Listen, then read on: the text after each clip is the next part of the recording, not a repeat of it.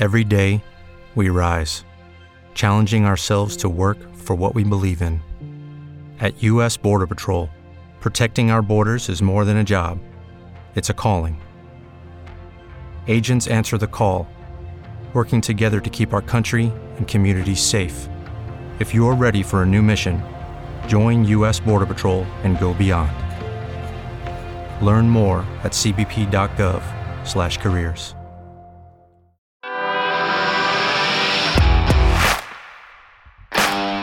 Bienvenido a Esto también es política, el podcast que habla tu mismo idioma, con Mario Girón y Miguel Rodríguez.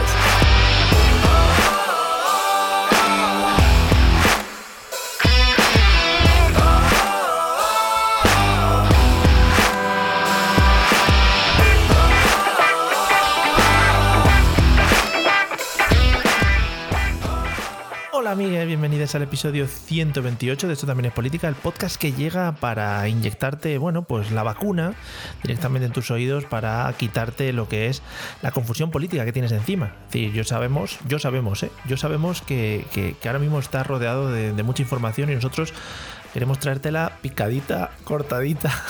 Qué asqueroso. ¿Qué tal, Miguel? ¿Cómo estás? Pues yo sabemos que bien, también. eh, completamente, completamente de acuerdo. ¿Sabes qué pasa? Que es que es, es una manera de, de- de llegar a- al que nos está escuchando mm, para que se sienta cerca de mí, pero con, con nos, ¿sabes? Con nosotros, en fin. No, sí, y que, y que bueno, que la gramática tampoco es tan importante en este podcast. Vamos No a ver. al final, bueno, en general. ¿Sabes que mi, mi hijo, ahora hablando un poco de, de gramática y de, bueno, de, de pronombres y cosas de estas, eh, cuando dice, cuando se quiere referir a alguien en plural, de os voy a enseñar algo, dice vos. o- no, como dice, vos voy, vos voy a enseñar, ¿no? O, o vos digo, ¿no? Que es muy bonito, que es como hablando en castellano antiguo. Pues eh, me gusta muchísimo. La verdad es que deberíamos convertir a tu hijo ya en un referente de este podcast y dejarnos de política, también te digo. Claro, claro, y, y- y vos, vos, vos, vos a merced y hablar así un poquito, ¿no? En, en la lengua de Cervantes, de lo que hablaba él. Eh, vos deberíais ir a vacunar. Pues a, pues a merced. ¿Vos vacunáis o no vos vacunáis? ¿Cómo, cómo lo vos veis? Es muy difícil, es muy difícil. Sí.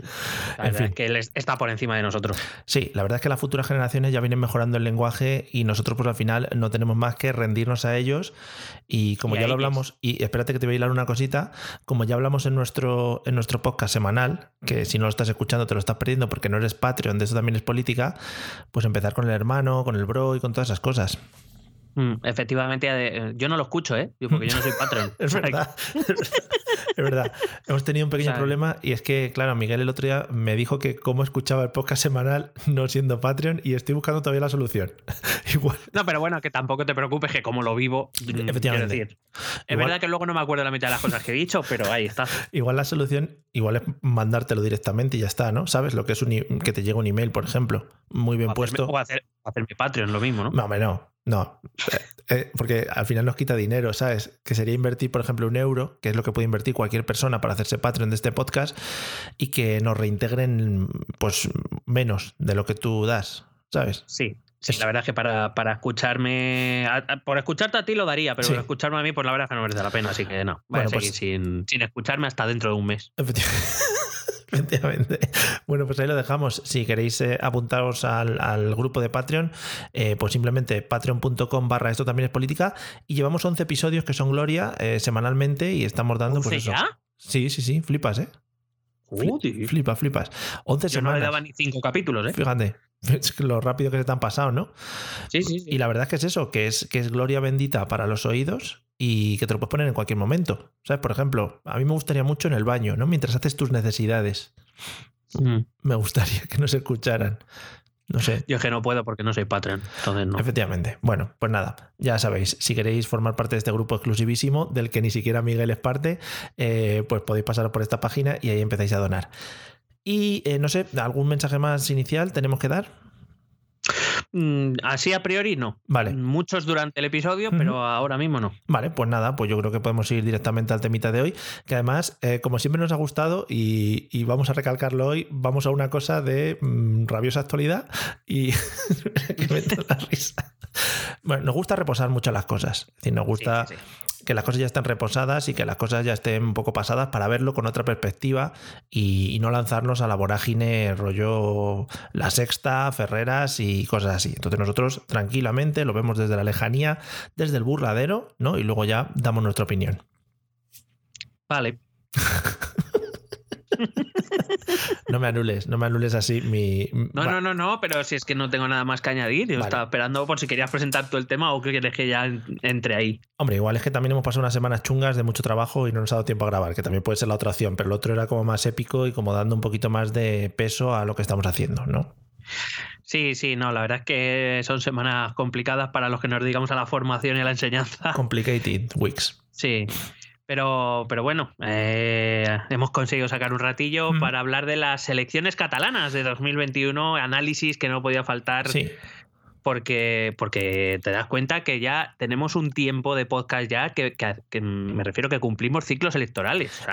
sí, te iba a decir que, bueno, que eso, que cumplimos ciclos electorales y que además eh, podríamos hacer como una especie de sección solo hablando de, de, Cataluña, es decir, coger todos aquellos podcasts en los que hemos hablado de Cataluña y saldría un esto también es política catalana, ¿sabes? qué te digo? Que podríamos hacer de ahí un, un spin-off.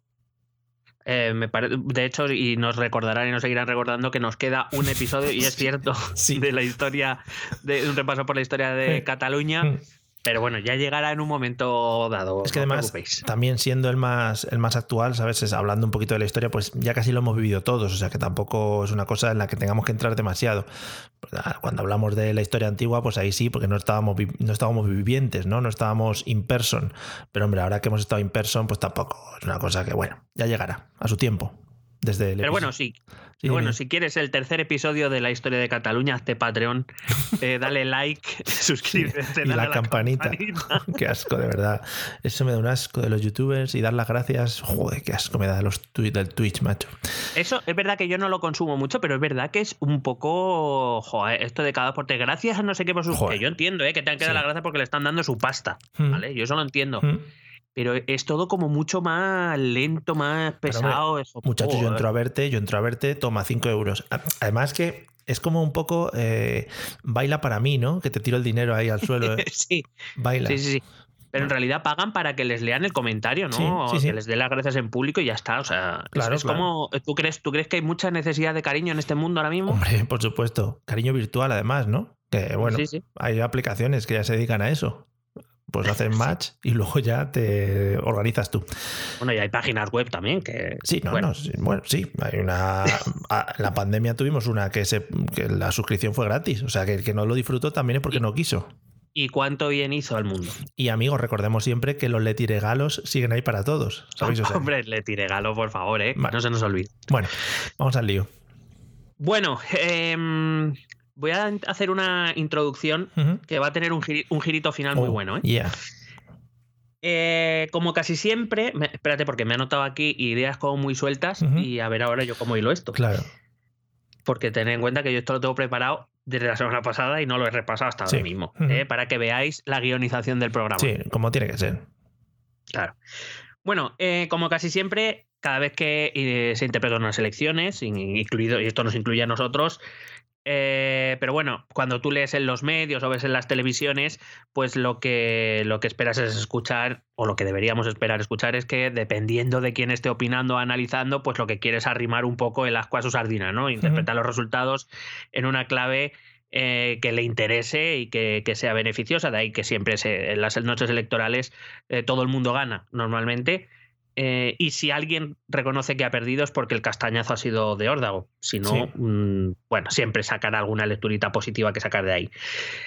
Eh, vamos a, si no, si no te importa, voy a hablar en nombre de los dos. Hombre, por supuesto. Em, vamos a poner un poco la venda antes de la herida por si acaso. No dudamos que nosotros en algún momento, en alguna opinión, como un, que somos unos simples ciudadanos, intentan desde, desde este podcast intentar observar la realidad política de una manera lo menos contaminada, entre comillas, posible, pero a los que sin duda, tanto a ti como a mí, también nos influyen nuestros propios sesgos, ¿no? Intentamos leer muchas cosas, intentamos escuchar muchas cosas, puntos de vista muy diferentes para intentar conformar una visión lo más global posible, pero inevitablemente eh, puede que alguno de esos sesgos nos, nos afecten decir, no al contrario de lo que hacen la mayoría de políticos o medios de comunicación, nuestra palabra no es ley, no somos Dios, eh, nos podremos equivocar. Hmm.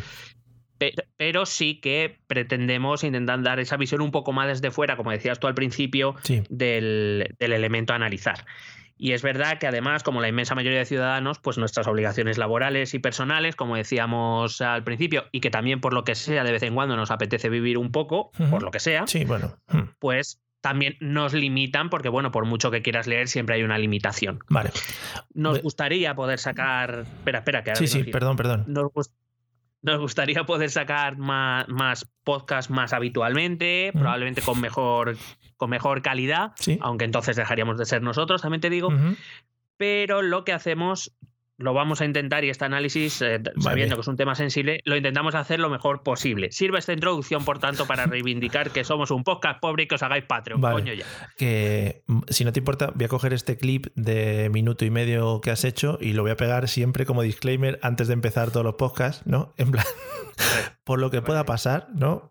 Además, también, según lo ibas Ahora ya podemos decir cualquier barbaridad que ya está. Claro, según lo ibas diciendo, digo, ¿de qué va a hablar, de qué va a hablar este hoy? Porque si ya estamos poniendo la bendita, cuidadito, ¿eh? Que igual me cago en tu puta madre, Salvadorilla, no sé qué.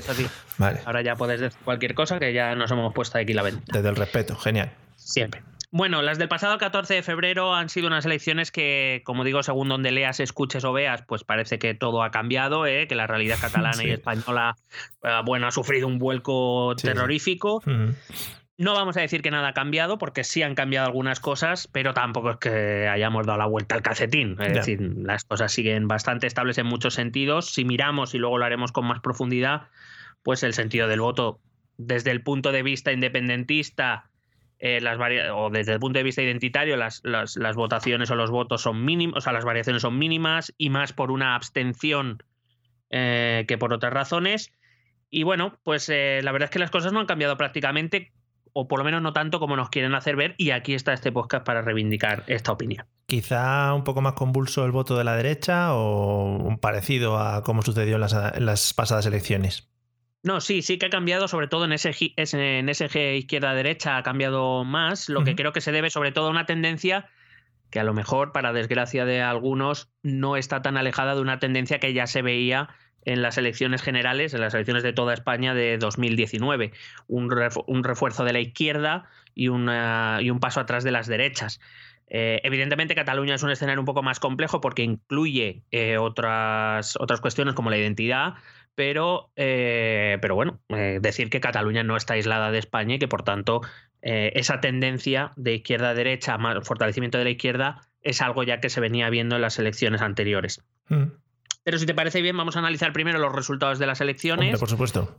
Nos vamos a comparar con las de 2017 y luego nos remontaremos un poquito más atrás incluso para intentar analizar algunas tendencias que eh, la inmediatez que tienen los medios de comunicación ahora pues parece que, se olvidan todo. Parece que antes del 1 de octubre no existía nada, de 2017 hmm. no existía nada y quizá existían muchas más cosas de las que, de las que se cree. Pues adelante, conectamos con nuestro centro de datos, eh, con el centro de datos de la Generalitat, que estará ya cerrado porque hace dos semanas que fue esto, entonces ya no hay nadie. Nosotros las tenemos aquí en primicia, en primicia, pero dos semanas después. Aquí estoy en el centro de la Generalitat, el centro de datos, encerrado desde hace dos semanas. Sí, joder, estaría guapísimo. Por favor, ayúdenme y manden mensajes ocultos, no a través del podcast, en plan guiño, guiño, pero da un poco igual porque tampoco te están viendo, o sea que bueno, en fin. Vale. Bueno, el partido que más votos recibió fue el, el PSC, el Partido Socialista de Cataluña, eh, bueno, que en realidad la traducción sería Partido de los Socialistas de Cataluña. Cuidado, ¿eh? Que hay. esa, esa diferencia. Escisión. Eh, que recibió más de 650.000 votos.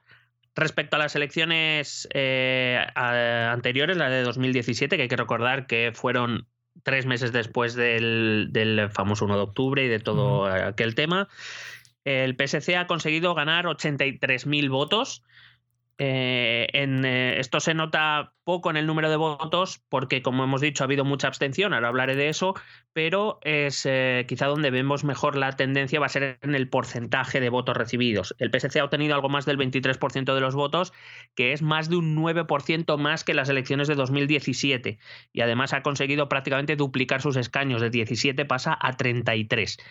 Eh, ahora iremos analizando partido por partido, así que de Sí. momento en esta ronda de minuto y resultado. Ronda rápida. a- Fenomenal. ahí. Vale. Esquerra Republicana, que ha obtenido algo más de 600.000 votos. En número de votos totales ha perdido respecto a la de 2017 más de 300.000. Oh, es decir, prácticamente un tercio de sus votos se han perdido por el camino. En porcentaje, eso sí, se mantiene prácticamente igual. El 21,3 recibió en 2017, 21,31 Uy. eh, recibió en. eh, puede decir que ha crecido. Hmm, Eh, sí. eh, un 0,01, pero que ha crecido. Efectivamente, si hay que ver la parte positiva, pues oye, se ve por ahí también. y ha ganado un escaño de los 32 que tenía a los 33. Eh, evidentemente esa pérdida de votos no la ha penalizado por la alta abstención, la alta abstención que ha prácticamente mm, bajado el número de votos a todos los partidos, eh, con lo cual en proporción, pues bueno, se ha mantenido más o menos en lo mismo. Junts per Cat, eh, que ha obtenido algo, bueno, 568.002 votos, Uh, ahí.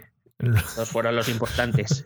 Ta- También ha perdido tres- unos 380.000 votos, ha perdido un punto y medio de votos respecto a 2017, ha perdido dos escaños respecto a 2017, así que bueno, aunque no es que haya sido una- un descenso considerable, sí que la tendencia no es buena para eh, Jun- eh, Junts per Cat o como se llame en este mes. Me gusta mucho, me gusta mucho siempre tu puntualización, la estaba esperando de cara al nombre, porque creo que hay que No, recordarlo siempre. Y en algún momento volveré porque como voy a hablar de tendencias más a largo plazo, va a Claro. que unirlo con Convergencia y Unión, con CDC, con PDCAT, Madre con, mía. bueno, con todo lo que ha habido por el medio.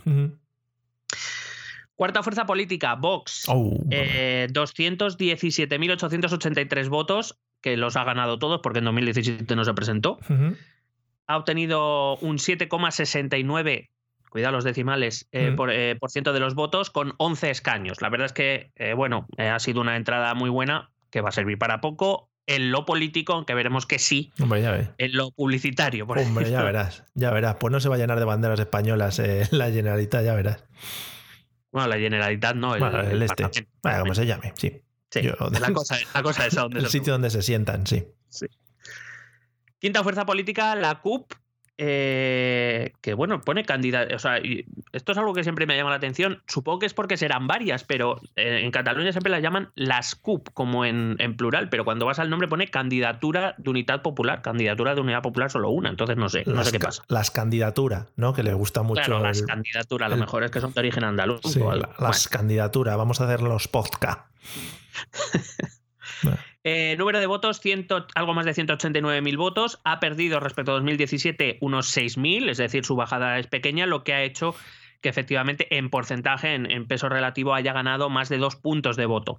Ha pasado de, de 4 a 9 escaños y, como siempre, eh, se ha quedado como fuerza que decidirá si el gobierno será independentista, que sí, eh, o no.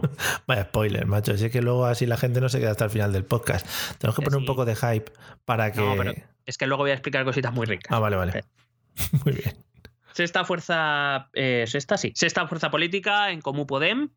eh, unos, eh, uno- algo más de 194.000 votos. Ha perdido 131.000 por el camino. Vale.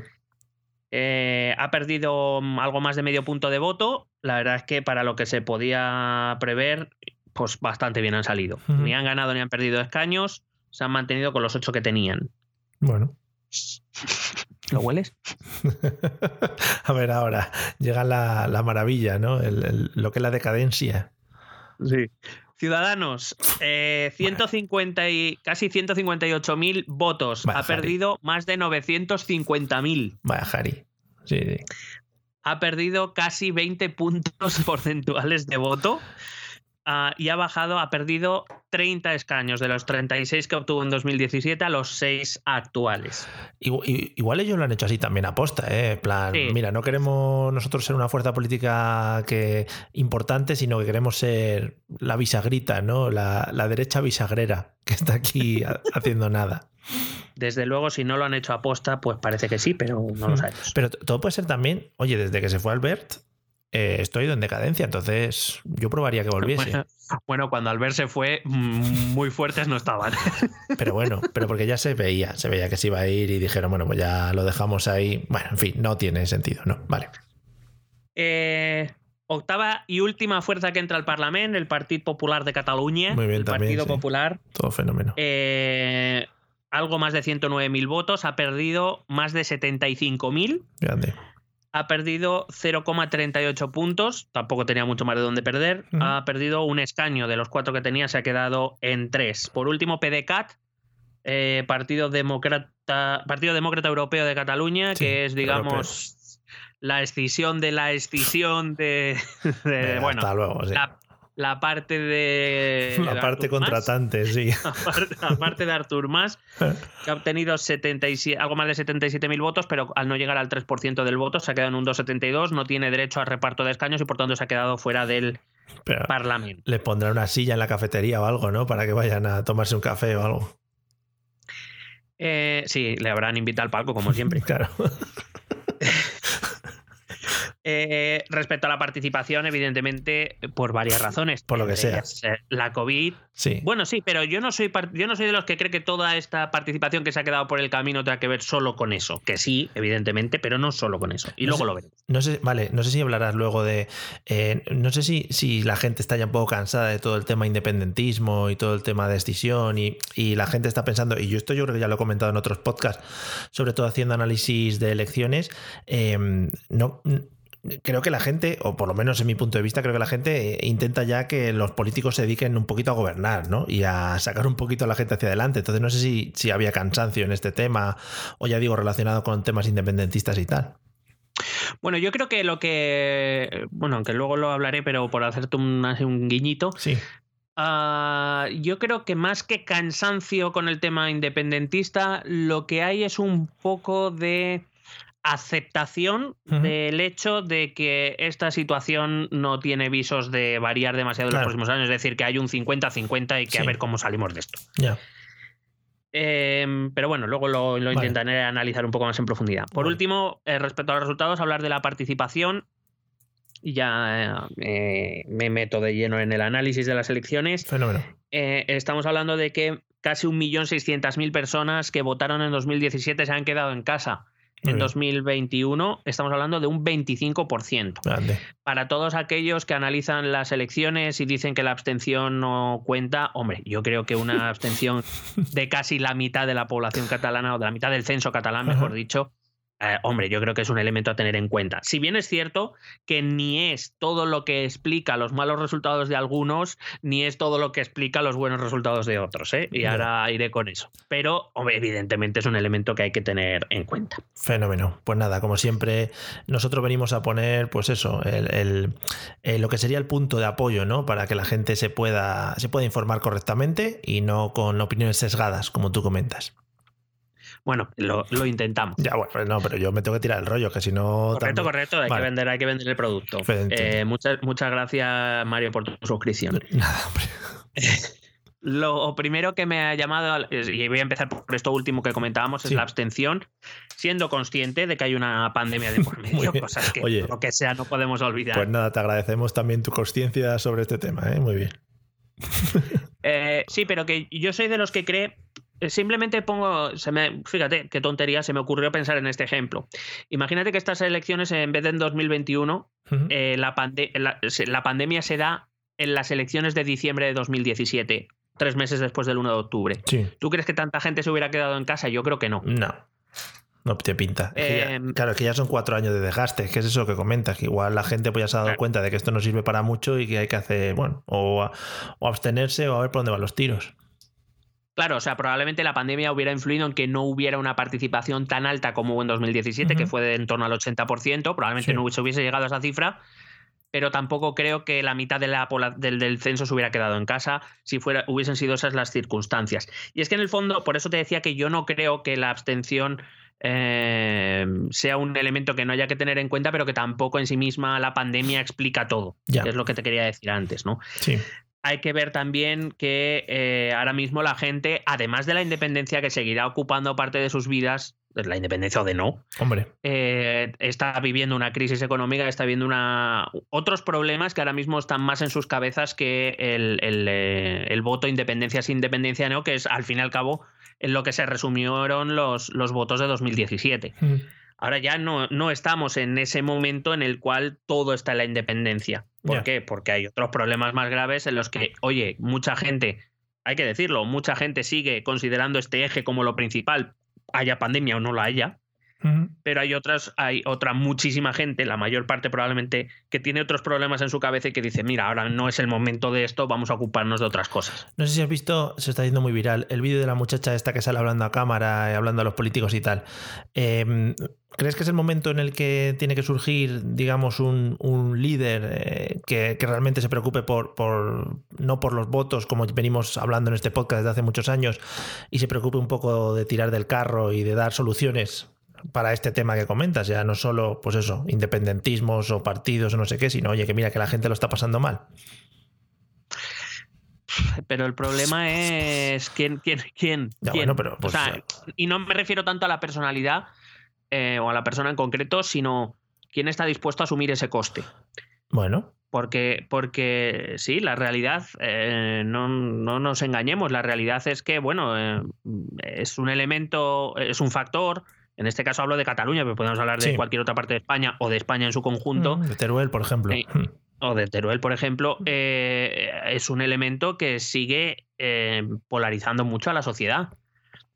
Entonces, al final, eh, quien, quien salga ahí a decir, mirad, me la suda el eje izquierda-derecha, me la suda el eje independentismo o no, mm. vamos a intentar crear algo que solucione nuestros problemas y ya recogeremos esos problemas más adelante. Sí.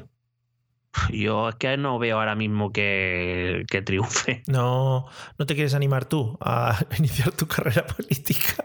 Yo bastante tengo con corregir exámenes de bachillerato, ¿sabes? bueno, pero eh, por, ejemplo, corregir las, las, cuentas y, meterte en los debates. Yo, bueno, no que sé, eh, por probar. Bueno, podríamos hacer un podcast o algo al respecto. Por las risas. Digo, que igual nos pongamos ahí. Mm. Hay que recordar aquí a nuestros queridos oyentes que todavía nadie ha conseguido que nos inviten al Congreso, que es una de las cosas que venimos, venimos pidiendo desde hace años y es una de nuestras, bueno, de nuestras luchas más grandes. Eh, ETE en el Congreso. Y bueno, ese sería nuestro inicio. Nos quedaríamos allí ya agarrados a una silla y a partir de ahí, pues a ver quién nos saca. Y ya pues nos dirían, bueno, pues ya que estáis aquí, pues hacer algo, ¿no? Un gobernado, yo qué sé, lo que sea, lo que vaya saliendo. A ver, a ver, a ver qué partido nos quiere fichar. Bueno. A ver, cuida. Por eso digo que por la, aunque sea por las risas. Vale, bueno, pues sí. Yo, pues propongo, yo propongo hacer eso y que si nos ficha el primer partido que nos lo ofrezca, mm, que nos fiche, lo aceptamos y troleamos desde dentro a quien sea. Vale. Bueno, pues sí, pues si hay alguien que nos esté escuchando. hacemos un Cayetana. un Teo. Que si hay alguien que nos está escuchando que tenga mano para meternos en algún partido político, pues venga, adelante. Mientras que no haya que ir a muchas reuniones y cosas de esas, nosotros simplemente somos la cara bonita y el que viene a. como Pablo Casado, más o menos. Claro, y cuando nos digan esto que hacen cuando las votaciones, que el jefe del grupo parlamentario levanta la mano y pone el 2, pues mm. nosotros uno. Claro, vale. pero, pero, vamos, sea lo que sea, o sea, solo por, por las risas. Vale, pues está dicho, ya dicho. Podemos seguir. Bueno, pues eso que te decía, que no lo veo porque, bueno, yo creo que esta situación es verdad que, que esta, esta tensión que se vivió 2017-2018 ha ido amainando, es verdad que también porque el proceso desgasta, pero también porque la situación es otra y porque hay otros problemas que a la gente le urge más, a la gente o a una parte, y espero que la mayoritaria, porque sería lo lógico por otro lado, le importa más ahora mismo poder sacar adelante sus negocios y sus trabajos y sus familias que no si somos independientes o no. Eh, aunque ha habido una parte que yo creo que está dispuesta a pasar hambre y catástrofes por, por este tema. Pero bueno, eh, eh, ahora mismo yo creo que no estamos en ese lugar y si en algún momento nos recuperamos de la crisis económica y volvemos tal, probablemente este tema volverá a, caldearse y volveremos un poco a las tensiones. De hecho, bueno, ya los, los partidos independentistas y los no independentistas, eh, sobre todo algunos de ellos, pues ya están, ya están caldeando, intentando caldear el ambiente, a lo mejor en un momento en el que la gente ahora mismo no les escucha tanto, pero que quién sabe si en el futuro volverán a, a escucharles. Pues eso, lo que comentabas también en Twitter el otro día, cuando se acaban un poquito los temas eh, de actualidad, pues hay que sacar temas nuevos, ¿no? El pin parental y todas esas cosillas que van saliendo por ahí, pues lo mismo pasará un poco con la independencia, cuando ya la gente, pues quizá volvamos a la nueva, nueva normalidad de nuevo de la pasada antigua, pues igual igual ya vuelven otra vez a interesarse por otros temas. Fenómeno. Bueno, la abstención ha sido enorme, como te decía, casi la mitad del censo se ha quedado en su casa, bien para la pandemia, sin duda, pero inevitablemente ha afectado a todos los partidos políticos. aunque sí que parece eh, más evidente que ha afectado más a, a, la derecha que a la izquierda y a sectores no independentistas que a sectores independentistas que parecen más movilizados. En cualquier caso, al final, eh, y aquí dejo la pildorita para el final, eh, daré un poco más algunos datos y algunas razones por las cuales pienso esto, que no todo tiene que ver con, con eh, la pandemia, como te decía, sino también a lo mejor con la inoperancia de algún partido o estas cosas. bueno, lo dejo Vamos a analizar los, vamos a analizar los resultados de los partidos, partido por partido, si te parece bien. Vale, me parece genial. Vamos a empezar por el, por el vencedor en votos, el PSC que bueno, ha conseguido, por supuesto, están exultantes, han conseguido ser el partido más votado de Cataluña, no es para menos, pero hay que reconocer que ha sido lo... Voy a hacer también una, una expresión de estas muy típicas, ¿eh? Una victoria pírrica. Oh, qué bonito. ¿Eh? Sí, ¿verdad? Qué bonito. Eh, es una realidad, han ganado en votos, ha sido el partido más votado de Cataluña, ha obtenido más votos que nadie, sí, pero no tiene la fuerza suficiente ni para formar gobierno y probablemente ni para condicionarlo. Con lo cual, pues muy bien. Mm, ah, eh, entonces, bueno, al final no le salió demasiado mal el tema de aguantar las elecciones el día 14, ¿no? Pero realmente pues va a servir para nada, para estar allí mirando o viéndolas venir. Habrá que ver, habrá que ver sobre todo porque, como digo, el PSC ahora mismo va a depender sobre todo de la actitud de Esquerra Republicana de Cataluña, veremos. Eh, y, no lo digo con la esperanza de que vayan a formar gobierno, digo con la esperanza, que a mí me da igual, me refiero, que, que, si el PSC tiene la esperanza de que Esquerra Republicana va a optar por un gobierno con ellos, que se vayan olvidando. O sea, esto, esto es así. Eh, pero aún así sí que es verdad que dependiendo de la actitud de Esquerra, eh, el PSC podrá intervenir en algunos asuntos o no podrá intervenir en ninguno. Claro, eso te iba a comentar. No puede ser un buen momento ahora, ya que, a ver, eh, es indudable que, el PSC al final tiene fuerza política en el Parlamento. Eh, no puede ser un buen momento en el que el Partido Socialista diga, bueno, pues mira, no vamos a poder formar gobierno, pero podemos apoyar en ciertas cosas y podemos meter la cabeza un poco en ciertas, en ciertas decisiones, ¿no?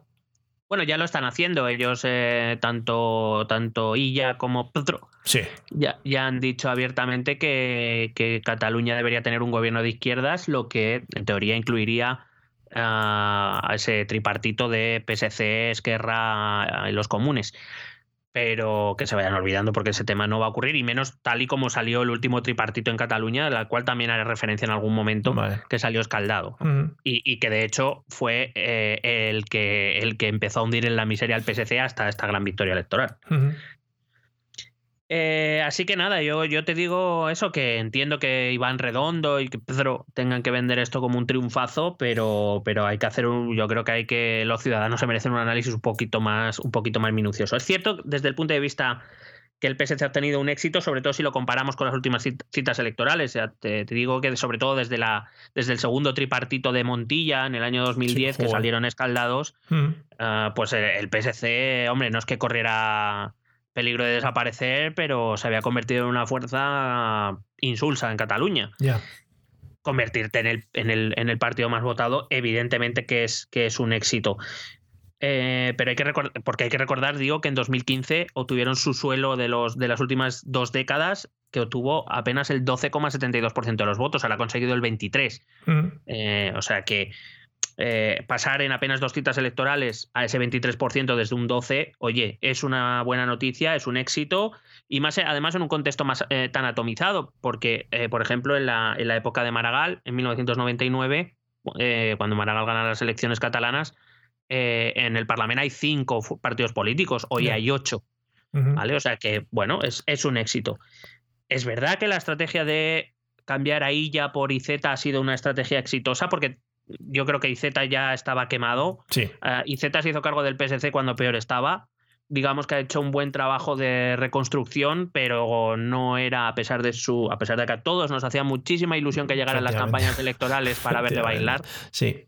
Hemos perdido, hemos perdido show, ¿no? Pero bueno, se ha ganado se ha ganado política. Bueno, sí pero yo creo que le costaba vender ilusión y bueno, todos le, veíamos bailar, pero nadie le iba a votar. entonces, entonces, ¿por qué ha sido esta subida? ¿No hay alternativas en la izquierda como para poder quitarle votos al PSC ahora mismo? Ah, yo, creo...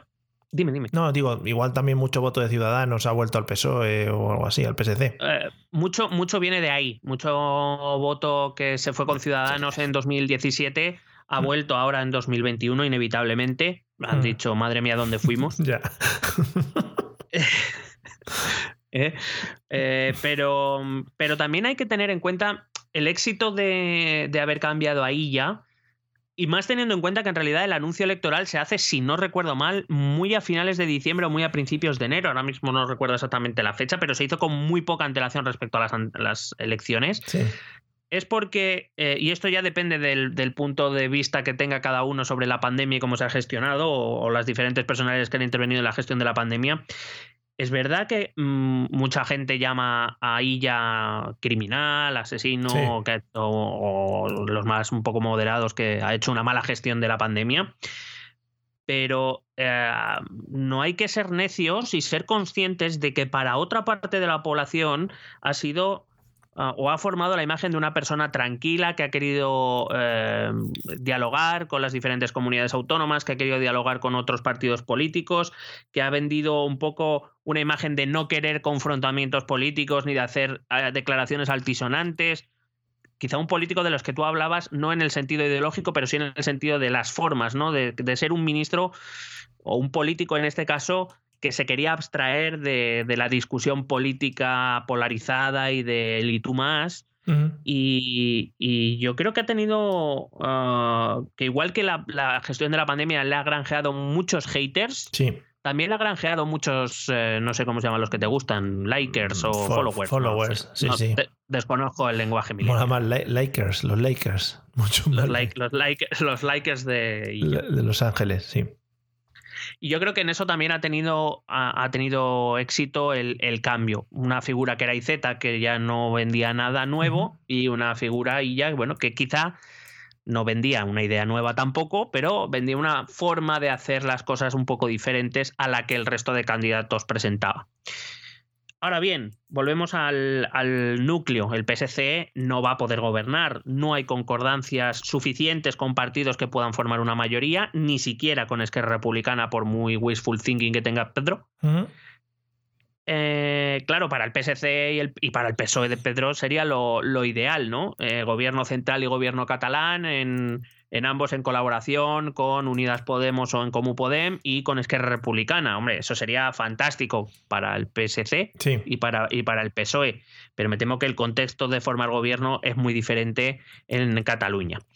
La única posibilidad, como te decía, que yo encuentro de condicionar un gobierno es facilitar, uno, un gobierno de coalición de Esquerra Republicana y en Comú Podem, que ellos pacten un gobierno y el PSC apoyando desde fuera. Sería para mí la única opción y aún así creo que no es la, primera opción de Esquerra Republicana, aunque para mí repito, esto es una opinión muy personal, sería muy interesante para Esquerra y ahora explicaré por qué. Sí, no sé, no sé cómo acabó, cómo acabó el antiguo gobierno, más o menos. Eh, malamente, malamente, nene. Vale, pues eso te digo, por, para que vuelvan a iniciar conversaciones, quiero decir, que en qué punto estarían.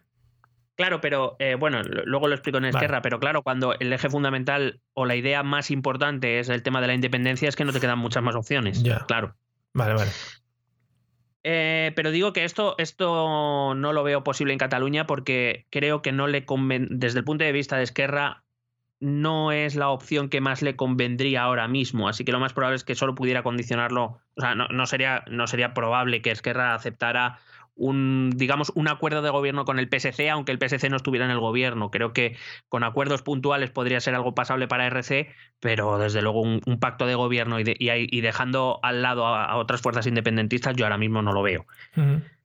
Eh, por último, bueno, y ya anunció la misma noche electoral que se iba a presentar a la investidura. Entiendo que es una cuestión puramente simbólica, sobre todo tras, tras, los palos que se llevó Inés Arrimadas, que después de ganar las elecciones ni siquiera lo intentó aunque solo fuera por poner en marcha ese reloj de dos meses, dado que hay que recordar que en Cataluña eh, la ley electoral es la LOREC, la ley del Estado, porque no han sido capaces todavía en 40 años de hacer una ley propia. Eh, y la LOREC dice que eh, hay dos meses para formar gobierno desde el momento en que el primer candidato intenta investirse. y bueno, las, las conversaciones, y ahora trataré eso, las conversaciones es que Junts, la CUP, tampoco son sencillas, aunque no dudo de que llegaran a un acuerdo, pero no son sencillas. Y se le criticó mucho a Inés Arrimadas, no tanto porque no fuera a formar gobierno, que no lo iba a formar, no podía formarlo, sino por el hecho de, oye, ya que has ganado, intenta reunir en torno tuyo a toda la oposición intenta poner en marcha el, reloj por si estos no se ponen de acuerdo, pues volvemos a elecciones. Claro. Y no, ya ni siquiera lo intentó e ella ha anunciado repetidamente que él sí lo va a hacer. Claro, ¿no ves posible entonces que se llega a un punto en el que tenga que repetirse las elecciones? O sea, tiene que salir sí o sí. Yo lo veo complicado. Yo creo, yo creo que los partidos independentistas no, no están para jugársela demasiado. No, no por nada, ¿eh? No porque podrían conseguir mejores resultados o peores, sino porque yo no sé cómo lo verían sus votantes. Eh, podéis formar un gobierno independentista y no lo habéis hecho. ¿Qué pasa? ¿Sabes? Sí. entonces, aquí sobre todo, y, el que menos de todos es Guerra. Vale, no tienen que ir a ver al rey aquí, ¿no? Por lo que sea. No, no, De visita al rey. El otro día. que va el rey a verles a ellos, ¿no? Por cierto, el otro día, eh, viendo a un cómico, no sé si fue en La Resistencia o en alguno de estos programas, hablando un poco de los reyes, decía que este rey que tenemos ahora es poco rey, no hace pocas cosas de reyes. Ni estamos perdiendo la matanza de elefantes, el tirarse, mm, yo qué sé, el dispararse, cosas de esas. Le, exigía también un poco más de, de ser rey, ¿no? De ser Borbón. Y, y, hacer cacerías en la casa campo, ¿no? Y eso. Claro, un poquito de salir en moto a vigilar las calles por las noches, ese tipo de cosas, porque se está perdiendo, ¿no? Y siempre hemos sido muy de eso aquí en España y ahora mismo pues la gente está como desilusionada con la monarquía. Yo creo que justo por eso. Y con toda la razón. Análisis monárquico terminado. Gracias. bueno, vamos con Esquerra. Em, eh, Esquerra también ha proyectado una imagen de triunfo y también tiene sus motivos. Eh, pero al igual que le sucede al PSC, es un éxito desde mi punto de vista un poco aguado. Eh, no aguado el de Ciudadanos, sino aguado de agua. muy buena. qué, hilo, qué hilo, joder. No, no va a ser la última vez que Ignacio Aguado aparezca en este podcast. Bien. Por un lado. Ojalá apareciera siempre. Sí, pero que apareciera aquí a hablar con nosotros. ojalá. También podemos hacer llamamientos, ¿eh? O sea, gente que quiera hablar con nosotros así, yo qué sé, eh, tu presidente de la comunidad, por ejemplo, también es una figura política, ¿no? O sea, ¿quién no quiere que le cuente un poquito los entresijos de una comunidad aquí, de vecinos? el tema del ascensor, que siempre es un tema... Por ejemplo. Hmm. Además, tú seguro que a tope con el ascensor, ¿no? Hombre. en fin. Eh, bueno, eh, vuelvo a Esquerra. por un lado, las, empezamos con las buenas noticias son el partido independentista más votado, eso no había ocurrido nunca, con lo cual, oye, es, un, gran triunfo. Ahora son ellos y no Junts per Cat, PDCAT, CIU, Junts per Kit, o bueno, lo que sea. Junts per Kit molaría. Eh, ahora son ellos eh, la, derecha catalana, eh, es decir, y no la derecha catalana, la que tiene más voz a la hora de tomar decisiones. Es un hito histórico para Esquerra Republicana, que creció mucho en la década del tripartito, que luego se hundió precisamente por ese tripartito y la llegada del gobierno, de la crisis, perdón, de 2008 eh, y que desde que llegó Oriol Junqueras en, en, 2012, pues no ha hecho más que crecer. Hay que recordar que ahora tiene un 21% de voto cuando Junqueras llega en 2012, quiero recordar, no, en 2010. No sé, las últimas elecciones sin Junqueras, no sé si son las del 10 o del 12, tuvo un 7% del voto. O sea, que quiere decir que, que, Esquerra ha crecido mucho hasta convertirse en el partido independentista más importante o más, más votado de, de Cataluña. Eh, las, noticias, te decía que un poco aguado, un poco agridulce. Para mí, Pere Aragonés está en una, en una posición complicada. Eh, durante los últimos meses, Esquerra ha defendido una política, bueno, los últimos meses desde la conformación del gobierno de Pedro, hmm. eh, una, una política exigente, evidentemente, porque no han abandonado sus, eh, sus postulados independentistas, pero sí que ha llegado a muchos acuerdos con el gobierno del PSOE y de Unidas Podemos. Y al mismo tiempo, eh, Oriol Junqueras ha dicho claramente que jamás pactará con el PSC en Cataluña. Con lo cual nos encontramos en una posición un poco complicada porque ahora mismo, eh, y, y Junts per Cataluña les va a apretar por ahí, o defienden una política más, más abierta a dialogar con PSOE Unidas Podemos y eso va a incluir también Cataluña, o se cierra en banda en, Cataluña y eso tiene que alcanzar Madrid en algún momento. Entonces, vamos a ver qué posición eh, toma Esquerra Republicana y, y para mí esta situación solo le deja una salida, que es un gobierno independentista con dos socios también muy incómodos, que son Junts per Catalunya, o sea, el tándem Puigdemont-Borràs, y la CUP. ¿Qué, ¿Qué te iba a decir? Yo creo que ya lo hemos comentado alguna vez en este podcast, hablando de Cataluña en otras ocasiones, pero sí que es verdad que la relación entre la izquierda y la derecha catalana es diferente, ¿no? A la relación que tienen, o por lo menos es algo que tienen que llevar, que entenderse un poco eh, dentro de ese ámbito independentista en el que se encuentran, ¿no? Claro, eh, ten en cuenta que, por ejemplo, en el Congreso de los Diputados el eje es derecha-izquierda, no hay mucho más ejes. O sea, bueno, no hay mucho más, no, no hay ningún otro. Sí. ¿Eh? Eh, la izquierda contra la derecha y la derecha contra la izquierda. En Cataluña o en otros territorios como en País Vasco, ese eje se acompaña de otro que es el de, en este caso de Cataluña, independentismo o no independentismo. Eh, aquí al final la relación entre los partidos de derecha e izquierda dependerá de cuál es el eje que prima. En este caso, en, Cataluña llevan muchos años primando el eje identitario, el eje de independencia o no, y de momento el ser favorable a la independencia ha estado por encima de ser de izquierda o de derecha. Pero eso no significa que dentro de, ese, de esos gobiernos independentistas, como todos sabemos, no haya habido y siga habiendo, y habrá, eh, eh, muchas discordancias eh, y muchos um, rozamientos entre, entre ambos lados, por una razón muy sencilla. está claro, o parece estar claro, que los partidos de izquierda y los partidos y la derecha catalana o independentista eh, quieren la independencia de Cataluña. El problema es que, como ya venimos de aquí diciendo desde hace muchos años, no quieren la misma independencia, ni quieren el mismo tipo de república, ni quieren las mismas políticas, ni quieren el mismo tipo de sociedad. Entonces es un problema. ¿Queremos algo que es común? Sí. El problema es cómo gestionamos lo que tú quieres para esa independencia y lo que yo quiero para esa independencia y luego lo que quieran las CUP, que eso nunca se sabe. Eso es un Michael. claro, pues todo muy bien. Como hablamos siempre, pues un poco fijándose en lo que quiere el ciudadano también, un poquito lo que necesita la gente de a pie. Bueno, eh, ya, además ya no solo que sus dos más que probables socios de gobierno no se puedan ver entre sí, es que Junts per Cataluña y la CUP tienen, evidentemente se enfrentan en...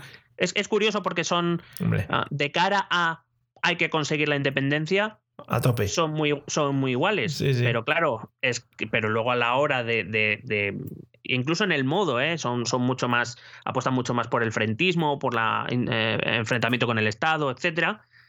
Eh, mucho más unilateralistas, pero claro, quieren sociedades completamente opuestas.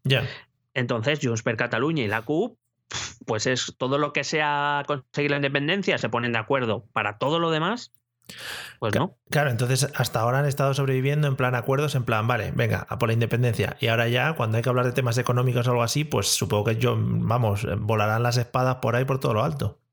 Claro, y además es que tampoco es que Esquerra Republicana de Cataluña haya tenido relaciones demasiado cómodas con ambos en los últimos tiempos. Es verdad que la independencia es un tema que lo ha tapado prácticamente todo, pero en cuestiones de gobierno ha habido disensiones y, las, y es normal que las haya entre, entre una sensibilidad de izquierdas, vamos a llamar de izquierdas, una sensibilidad como la de la CUP que es una sensibilidad, vamos a llamarla peculiar, y una sensibilidad eh, claramente de derecha conservadora, eh, como es la de Junts per Cat, pues es que es normal que haya rozamientos, es que es lo normal. Lo podemos comparar como si, por ejemplo, el Podemos y el PP tuvieran que ponerse de acuerdo para legislar en temas económicos o en temas de educación o cosas de ese estilo o casi el PSOE y el PP, es que tampoco hace falta irse tan a los extremos. Eh, que, sí, que hay, hay, digamos, hay focos extremistas a uno y otro lado, evidentemente, como en todos los sitios del mundo, pero, pero bueno, em, claro, es que, queremos? Una república social donde lo que prime sea el gasto público, donde haya un Estado fuerte con una gran intervención en la economía, salud, sanidad pública, fuera todo lo privado, o queremos una república independiente pero liberal, donde el Estado intervenga lo menos posible haya impuestos bajos, los servicios públicos, bueno, sí, pero tampoco nos excedamos, etcétera. Claro, es que, es que son modelos, modelos completamente diferentes y claro, mm, sí, los dos queremos, estamos de acuerdo en las dos primeras palabras, mm, Estado independiente, a partir de ahí nos diferenciamos en todo lo demás. Pues es un problema, claro. Very, very complicado todo esto. Hmm. Eh, Además, como te digo, es que Republicana ha tenido mm, relaciones bastante incómodas con los dos, especialmente con Junts per Cat eh, últimamente.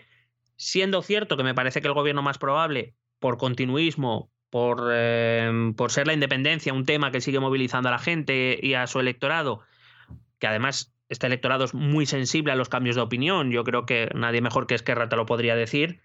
Eh, tampoco prevé unas negociaciones demasiado fáciles y ya veremos si no demasiado largas. de ahí, por, eso decía, de ahí que el, punto en que ella se presenta a la investidura y que ponga en marcha ese reloj, pues, eh, pues pueda ser importante, aunque como en todo, quizá la presión de la cuenta atrás, la presión de, su electorado, sobre todo el que más ruido hace, que yo creo que es al que ahora mismo los partidos son más permeables, ¿no? esa opinión de, de, las masas más eh, movilizadas y que más ruido hacen son las que más hacen cambiar de opinión eh, o las que más condicionan la opinión de los partidos políticos, pues eh, vamos, probablemente el gobierno de fuerzas independentistas salga adelante en, breve, en un breve espacio de tiempo. Voy a decir de todas maneras esa barbaridad que te decía antes, y es que quizás desde mi humilde punto de vista, y probablemente esté equivocado, a Esquerra lo que más le convenga o lo que sería un gobierno en minoría, probablemente con, en Comú Podem, eh, porque a Esquerra no le conviene desde el punto de vista de Esquerra, no le conviene pactar con el PSOE. Primero porque ha tenido más votos el PSOE, el PSC que, que Esquerra. Y probablemente en el mejor de los casos para Esquerra, eh, si, si ella accediera a no presidir la Generalitat, le exigiría puestos de responsabilidad importantes, además de vicepresidencia, le, pediría consellerías importantes y probablemente la presidencia del Parlamento. Con lo cual, ah, yo no sé si Aragonés estaría dispuesto, que yo creo que no, aunque el PSC y Unidas Podemos en Común Podem lo verían fantástico, yo creo que Esquerra no se lo puede permitir. Pero eh, aunque fuera ese gobierno provisional, que yo creo que sería la posición política, estrictamente política más cómoda para Esquerra, porque dependiendo del tema podría pactar a izquierda con el PSC o con el independentismo, dependiendo de lo que se trate eh, Esquerra tiene un problema de imagen de que, que, si vuelve a llegar a algún tipo de pacto como presupuestos o cualquier cosa con el PSC, se le va a tildar de partido colaboracionista, con los partidos del 155, con el Estado fascista español, oh, etcétera. Bonito, pero y además ahí eh, diluirían un poquito todas las ideas independentistas que se puedan empezar a forjar a partir de aquí, ¿no? O sea, es decir, el PSC intentaría controlar un poquito todo ese tema. Bueno, eh, desde luego, claro, la función del, del, PSC sería enfocar bueno, un poco hacia donde quizá estos partidos y en Común Podem se puedan, eh, el PSC y en Común Podem se pueden sentir más cómodos, que es en un eje izquierda-derecha. Ellos, con sus ideas, digamos, eh, más socioeconómicas, podemos decir, se encuentran mucho más a gusto que en un debate identitario de independentismo o no. Eh, el PSC ha sido un partido muy catalanista toda la vida y ha sido un partido muy importante en Cataluña. Mm, cuando lo que verdaderamente importaba era el bienestar económico y social de los, de los catalanes. Cuando otro eje se impone a ese, se encuentra en un lugar incómodo. Claro, pero es que Esquerra no puede renunciar al debate de independencia o no. Bueno, puede renunciar, pero, pero va a oler a leche también. Sí, molaría que Salvador ya se volviese ahora un radical, ¿no? Un radical de la izquierda y que le pega mucho, vamos. Yo creo que por su imagen, creo que es una persona que ahora mismo te le ves en las calles, ¿eh? Rompiendo escaparates. Cuidado. El otro, el otro día le vi quemando un contenedor. Sí, sí, sí. Pero sin ton ni son, o sea, no había nada y él en su calle ahí quemando contenedores. Por cierto, han quemado un contenedor en mi calle que, cuidado, ¿eh? igual están buscando la independencia de Moratala frente al resto de España. Ese, ese contenedor va por Pablo Hasél. Sí, efectivamente se lo dedicamos desde aquí. No tuvo ninguna repercusión, pero oye, dedicado queda. En cualquier caso, es verdad que incluso siendo una posición más abierta, yo creo que es muy complicada eh, porque em, un gobierno en minoría siempre lo tiene más difícil. Eh, con el paso del tiempo se iría complicando mucho más porque por un lado y por el otro le irían apretando cada vez más eh, para que le fuera haciendo concesiones si, quería, si quieren pactar y probablemente sería una legislatura que no llegaría a los cuatro años. Quizá los, los, pros o los contras, que para mí los veo de una manera, desde el punto de vista de Esquerra, si somos realistas, pues le empujan prácticamente a un gobierno con las otras dos fuerzas independentistas, pero ya veremos qué sale de esas negociaciones, que como digo, no van a ser fáciles, eh, teniendo en cuenta que sus socios también le van a apretar y que eh, además sus dos socios no se llevan bien entre sí, con lo cual... Va, va, a haber tensiones. De todas maneras, según vas, nos estás llevando un poquito ya a la conclusión de que todo va a seguir exactamente igual. Muy parecido. Yo creo que muy parecido. pues nada, continuemos. Junts per Cat, la división, bueno, eh, para estas elecciones hubo una división, como he dicho antes, entre Junts per Cat, que es la facción de Puigdemont, y, y el PDCAT, que es la facción de Artur Mas. Yo creo que además les han perjudicado. Eh, hubieran sido la segunda fuerza previsiblemente si no hubiera habido escisión y aún serían, por tanto, la primera fuerza independentista. Creo que eso les ha restado. Les eh, PDCAT se ha quedado un 3%, prácticamente un 3% del voto.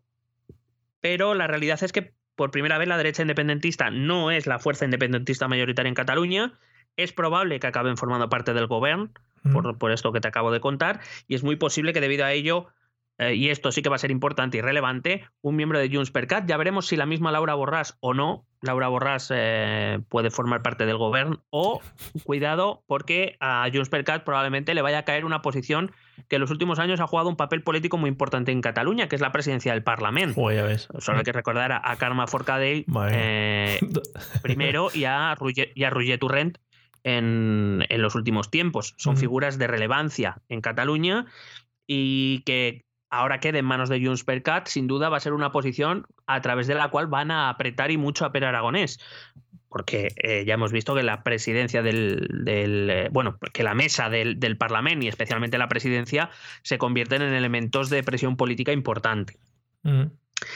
Está claro que el tándem Carles Puigdemont-Laura Borràs van a apretar y mucho a Esquerra Republicana. Aragonés dijo en unas declaraciones recientes en las que afirmaba que la legislatura sería la preparación de un nuevo referéndum. Madre mía. Yo a mí solo, solo se me viene a la cabeza lo de otra, oh, otra. Sí, qué tostón. Sí, sí. Otra oportunidad. Otra oportunidad. Y yo no sé hasta qué punto Junts per Cat está de acuerdo con esto, porque hay que recordar que Junts per Cataluña es, eh, por decirlo de algún modo, el que más el que con más fuerza reclama el supuesto mandato del 1 de octubre. Es decir, que piensan prácticamente que el referéndum ya se hizo, que ya se ganó y que estamos perdiendo el tiempo. Al run run, sí. Es verdad que, además ya han anunciado que van a intentar minimizar el diálogo con el Estado, algo que va en contra de lo que es que lleva anunciando en los últimos meses, donde busca, digamos, ha posicionado en el referéndum pactado que bueno, eso es otro tema, pero no, no es de este podcast. Y bueno, eh, además hay que recordar que la estrategia de Esquerra, que ha llegado a muchos acuerdos o algunos acuerdos con el gobierno de España, pues es una posición no compartida con Jusper Cataluña, que ve un poco o que quiere vender un poco la imagen de que Esquerra es independentista, pero no tanto. Pero joder, eh, no habría que ser un poco, vuelvo a lo mismo del principio, yo que igual es que soy muy tonto, eh, pero no habría que volver un poquito a la sensatez, amigos, si ahora hablar con el Estado, o sea, digamos que tenemos que entablar relaciones entre todos, ya no solo eh, Cataluña, España, España, Cataluña, izquierda, derecha, así que estamos en un momento en el que estamos todos un poquito chunguelas. Entonces, juntarse ahora para mm, decir que el 1 de octubre se hizo un referéndum y que ya está todo hecho y que venga, que vamos a tirar para adelante, madre mía, es que la gente no sé cómo no se harta de este tipo de cosas. Ya está. Mm, me parece muy bien tu alegato. Eh, y, lo, comparto, pero la realidad es que allí esto se vive distinto y es algo a lo mejor que, sí, que tú y que yo no, podemos comprender incluso por mucho que queramos. Mm. Em, pero también hay una realidad que tanto Puigdemont como Laura Borges están intentando esconder en estas semanas y es que Junts per Cat ha dinamitado una mayoría absoluta, absolutísima, que la derecha soberanista, cuando era soberanista y no independentista, e independentista desde 2010, ha perdido en los últimos 20 años, especialmente en los últimos 10. Actualmente Puigdemont, que ha criticado, por cierto, me encantó este tema, ¿eh? ha criticado eh, Puigdemont a Josep Borrell, que es alto comisionado para las relaciones exteriores de la Unión Europea, por querer dar lecciones de democracia a Rusia. Cuida ese tema, cuida ese tema. Bueno. Madre mía, Puigde, ¿cómo está? Desde que no está en España. Bueno, pues Puigdemont ha, confirmado que, tiene un. Em, eh, digamos, eh, o mejor dicho, la, formación de Puigdemont ha confirmado que tiene una base sólida de votantes, pero que, que, va a ser difícil que pueda alcanzar niveles anteriores. Además hay que recordar que a Puigdemont la Comisión Jurídica del Parlamento Europeo ya ha recomendado o ya ha dictaminado que, se que el Parlamento Europeo debería levantar el, aforamiento, tal y como solicitaron las justicias belga para poder examinar su caso y española para poder juzgarle. Ha perdido el liderazgo del independentismo catalán. Es verdad que está en posición de forzar a Esquerra Republicana, pero no debemos olvidarnos que eh, Junts per Cat ha, traducido estos últimos 20 años una pérdida de la mitad de sus votantes. Ahora mismo está en torno a un 20%. En 1999 Puyol dejó ah, el, partido sí, creo, no sé si se presentó a las, no, a las de 2003 ya se presentó Artur Mas. Dejó en 1999 las últimas elecciones a las que se presentó Puyol con un 40% de votantes. Ahora mismo tiene un 20%. Mm, sí, sí. Le están haciendo a Puigdemont, le están haciendo un Julián Assange, ¿no? Están ya hartos de él y en plan, venga, este ya su país, hombre. bueno, y, pero, y aún así, eh, a lo mejor lo que digo es muy inadecuado, pero yo así lo pienso. Creo que en cierta manera todavía Puigdemont o la figura de Puigdemont debe su ah, popularidad o, la popularidad que pueda guardar debido precisamente a que todavía sigue siendo y esto entendedme lo que quiero decir, entre comillas, víctima de la persecución del Estado represor, que no sé mm. cuánto. pobre. Si este, si este tema se zanjara, yo no sé hasta qué punto ya Puigdemont. Quiero decir, no sé a, dónde. Bueno, ese 20% de votantes no tiene otro sitio al que ir, no hay otro partido de derecha catalana, ahora mismo, independentista me refiero. No lo hay. Con lo cual no sé si cambiaría mucho el voto, pero desde luego la figura de Puigdemont sería mucho menos relevante. Ya, acuérdate de aquellos tiempos, ¿no? Cuando cada cinco minutos en la televisión salían noticias de dónde estaba Puigdemont, ¿no? Que era como Carmen Sandiego, se escondía por diferentes países de Europa y la gente le buscaba y bueno, era maravilloso. Lástima, lástima que nadie sacara una, un juego, una app ahí para hacer un juego de ¿Dónde te esconde? Carlas Puigdemont. Pero traducido al catalán, por supuesto. No, claro, hombre. Herir sensibilidades no queremos, ¿eh? Tampoco. No sé que me corrija algún oyente catalán que tengamos por ahí. Hola Albert, saludos. Eh, será Onsamaga Carlas oh, Puigdemont. es que además es muy bonito, porque Onsamaga, ah, cuando lo decimos en castellano, parece en plan que está como escondido detrás de una piedra, ¿no? Así, y salta de repente. ¡Ah, soy Carlas! ¿Qué quieres? Bueno, en fin. Bien. Bueno, pues eh, vamos a hablar del eh, cuarto, de la cuarta fuerza, Vox. Oh, yeah. uno, de los, uno, de los grandes triunfadores de la noche electoral. Hombre. Que saca más cosas positivas, aunque en la práctica sus escaños tampoco van a servir para nada. Son 11 escaños que no van a servir para absolutamente nada. Bueno, ya te digo yo que una banderita buena de España van a caer ahí. Hombre, unas cuantas. Hombre, espérate tú que no vayan vestido de la selección española. Lleven ahí a Sergio, a Sergio Ramos mirando al, al cielo, madre mía. Uy, iba a hacer un chiste que no era conveniente. bueno, te lo digo, te lo cuento luego en privado. Muy bien. Eh, en cualquier caso, la entrada de Vox en el Parlamento ha servido, o me ha servido a mí por lo menos, para, dejarme dos cosas claras. La primera, que Ciudadanos y Partido Popular son fuerzas en, clara decadencia en la política catalana, eh, porque los votos de Vox provienen de, de los dos. O sea, no, no, pueden provenir de otros sitios, por mucho que luego ahora nos quieran vender que sí que vienen del PSOE. Venga. Eh, pero simplemente haciendo un análisis y se ven las tendencias, además yo creo que, se ve claramente las tendencias más históricas, no solo yendo a 2017, yo creo que es, eh, es muy clara la tendencia. Hay un grupo de votantes conservadores de derecha, eh, no independentista, evidentemente, que una vez confiaron en el Partido Popular. Hay que recordar que el Partido Popular, si no recuerdo mal, ahora te estoy hablando de memoria, llegó a tener el 16% de voto en Cataluña, ¿eh? que, no, que no es que fuera una siempre haya sido una fuerza minoritaria. Creo que con Alicia Sánchez Camacho, si no recuerdo mal. Em, eh, otorgaron su confianza al PP para defenderse de ese soberanismo que se convertía en independentismo. Eh, que esos votantes dejaron de confiar en el Partido Popular para irse a Ciudadanos en 2017 y que eso y que muchos o que algunos votantes de 2017 se han ido a Vox entendiendo, eh, estoy hablando del votante de derecha, no el votante del PSOE que votó a Ciudadanos y que ahora ha vuelto al PSC. Me refiero a ese votante de derecha conservador, no independentista, que vio que votar al PP no servía de nada, que votó a Ciudadanos pensando que era una alternativa más frontal a ese o que les defendería mejor de ese soberanismo independentismo y tampoco ha hecho nada, y que ahora se va a una tercera fuerza, una tercera alternativa que ha aparecido en 2021, que es Vox, y que se han ido allí pensando que quizá ellos defiendan o por lo menos hagan algo más por defender sus intereses que no los partidos eh, de Pop, el Partido Popular y, Ciudadanos.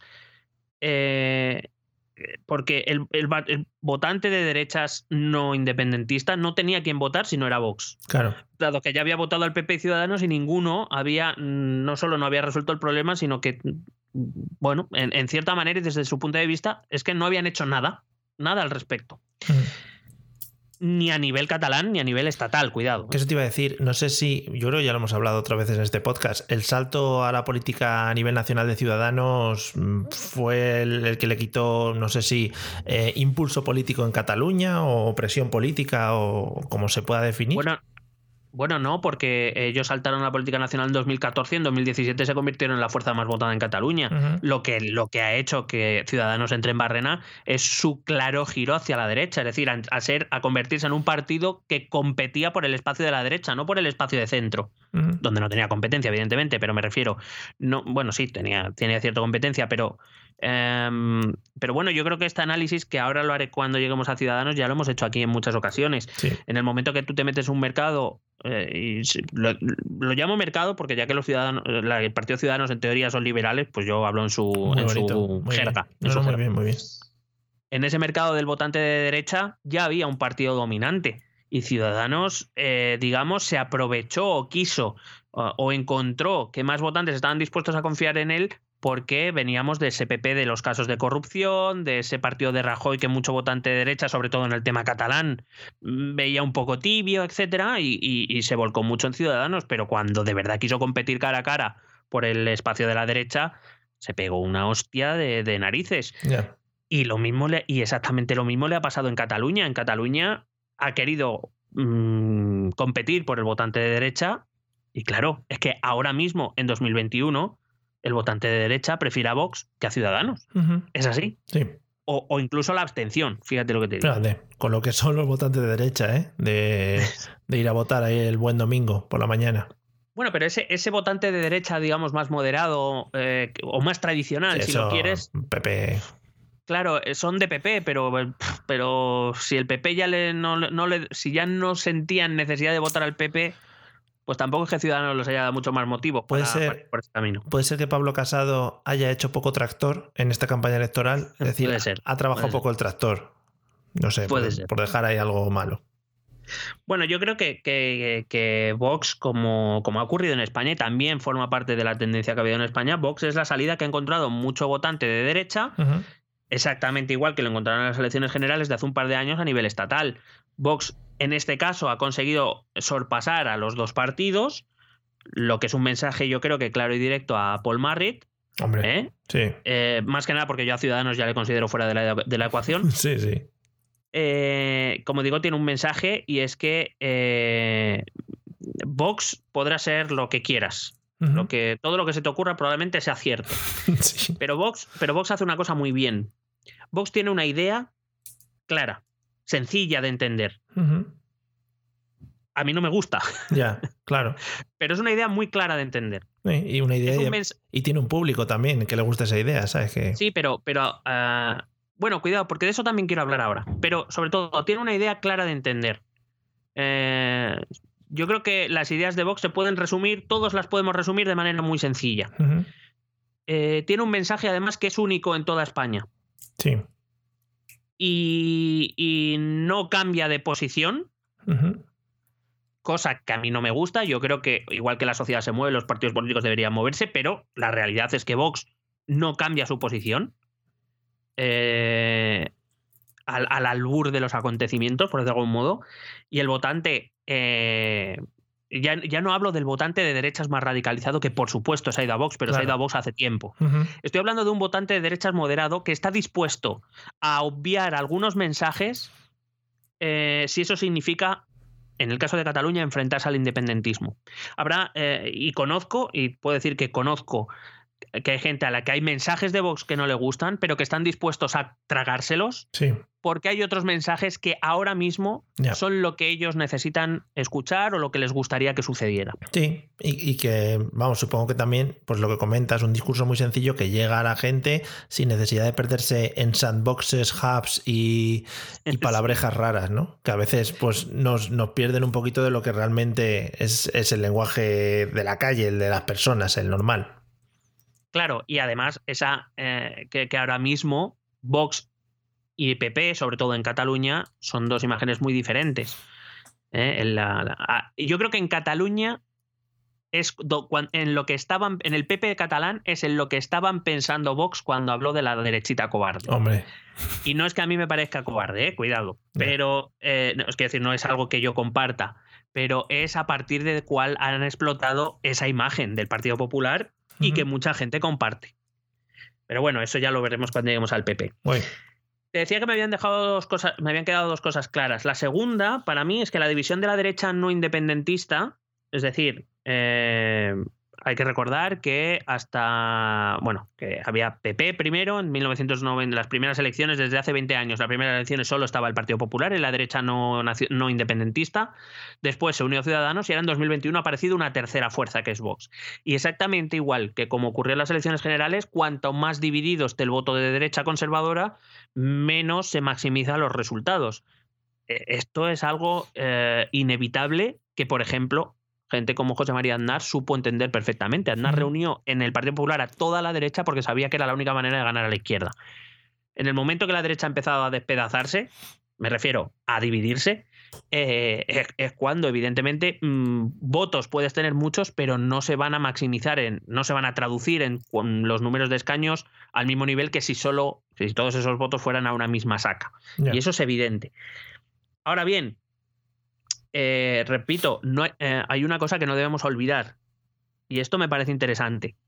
En las elecciones de 2017, cuanto más cuando más polarizadas estaban las cosas, si dividiésemos el, bueno, el panorama político catalán en cuatro grupos, izquierda independentista, izquierda no independentista, derecha independentista, derecha no independentista, en 2017 la derecha no independentista fue la que ganó en Cataluña.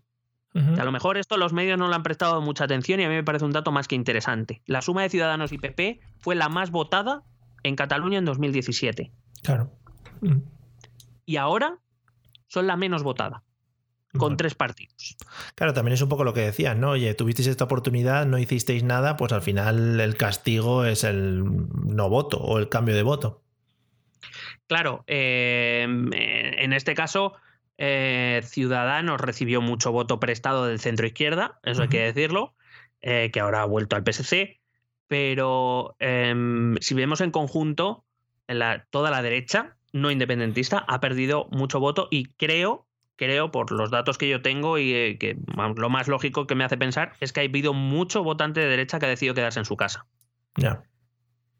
Em, en cualquier caso, yo creo que es un dato a tener, a tener en cuenta que hayan pasado de ser el grupo más votado en 2017 al menos votado en 2021. Evidentemente también han sufrido eh, pues esa, ese mensaje ¿no? de que quizás son el mayor estereotipo con lo que más se identifica con esa España represora, franquista y demás, pues se, Está muy traduce en esos partes. Está muy bonito seguir hablando de esas cosas tan fresquitas y, y que le dan pues tanto sentido a todos, sí, sí.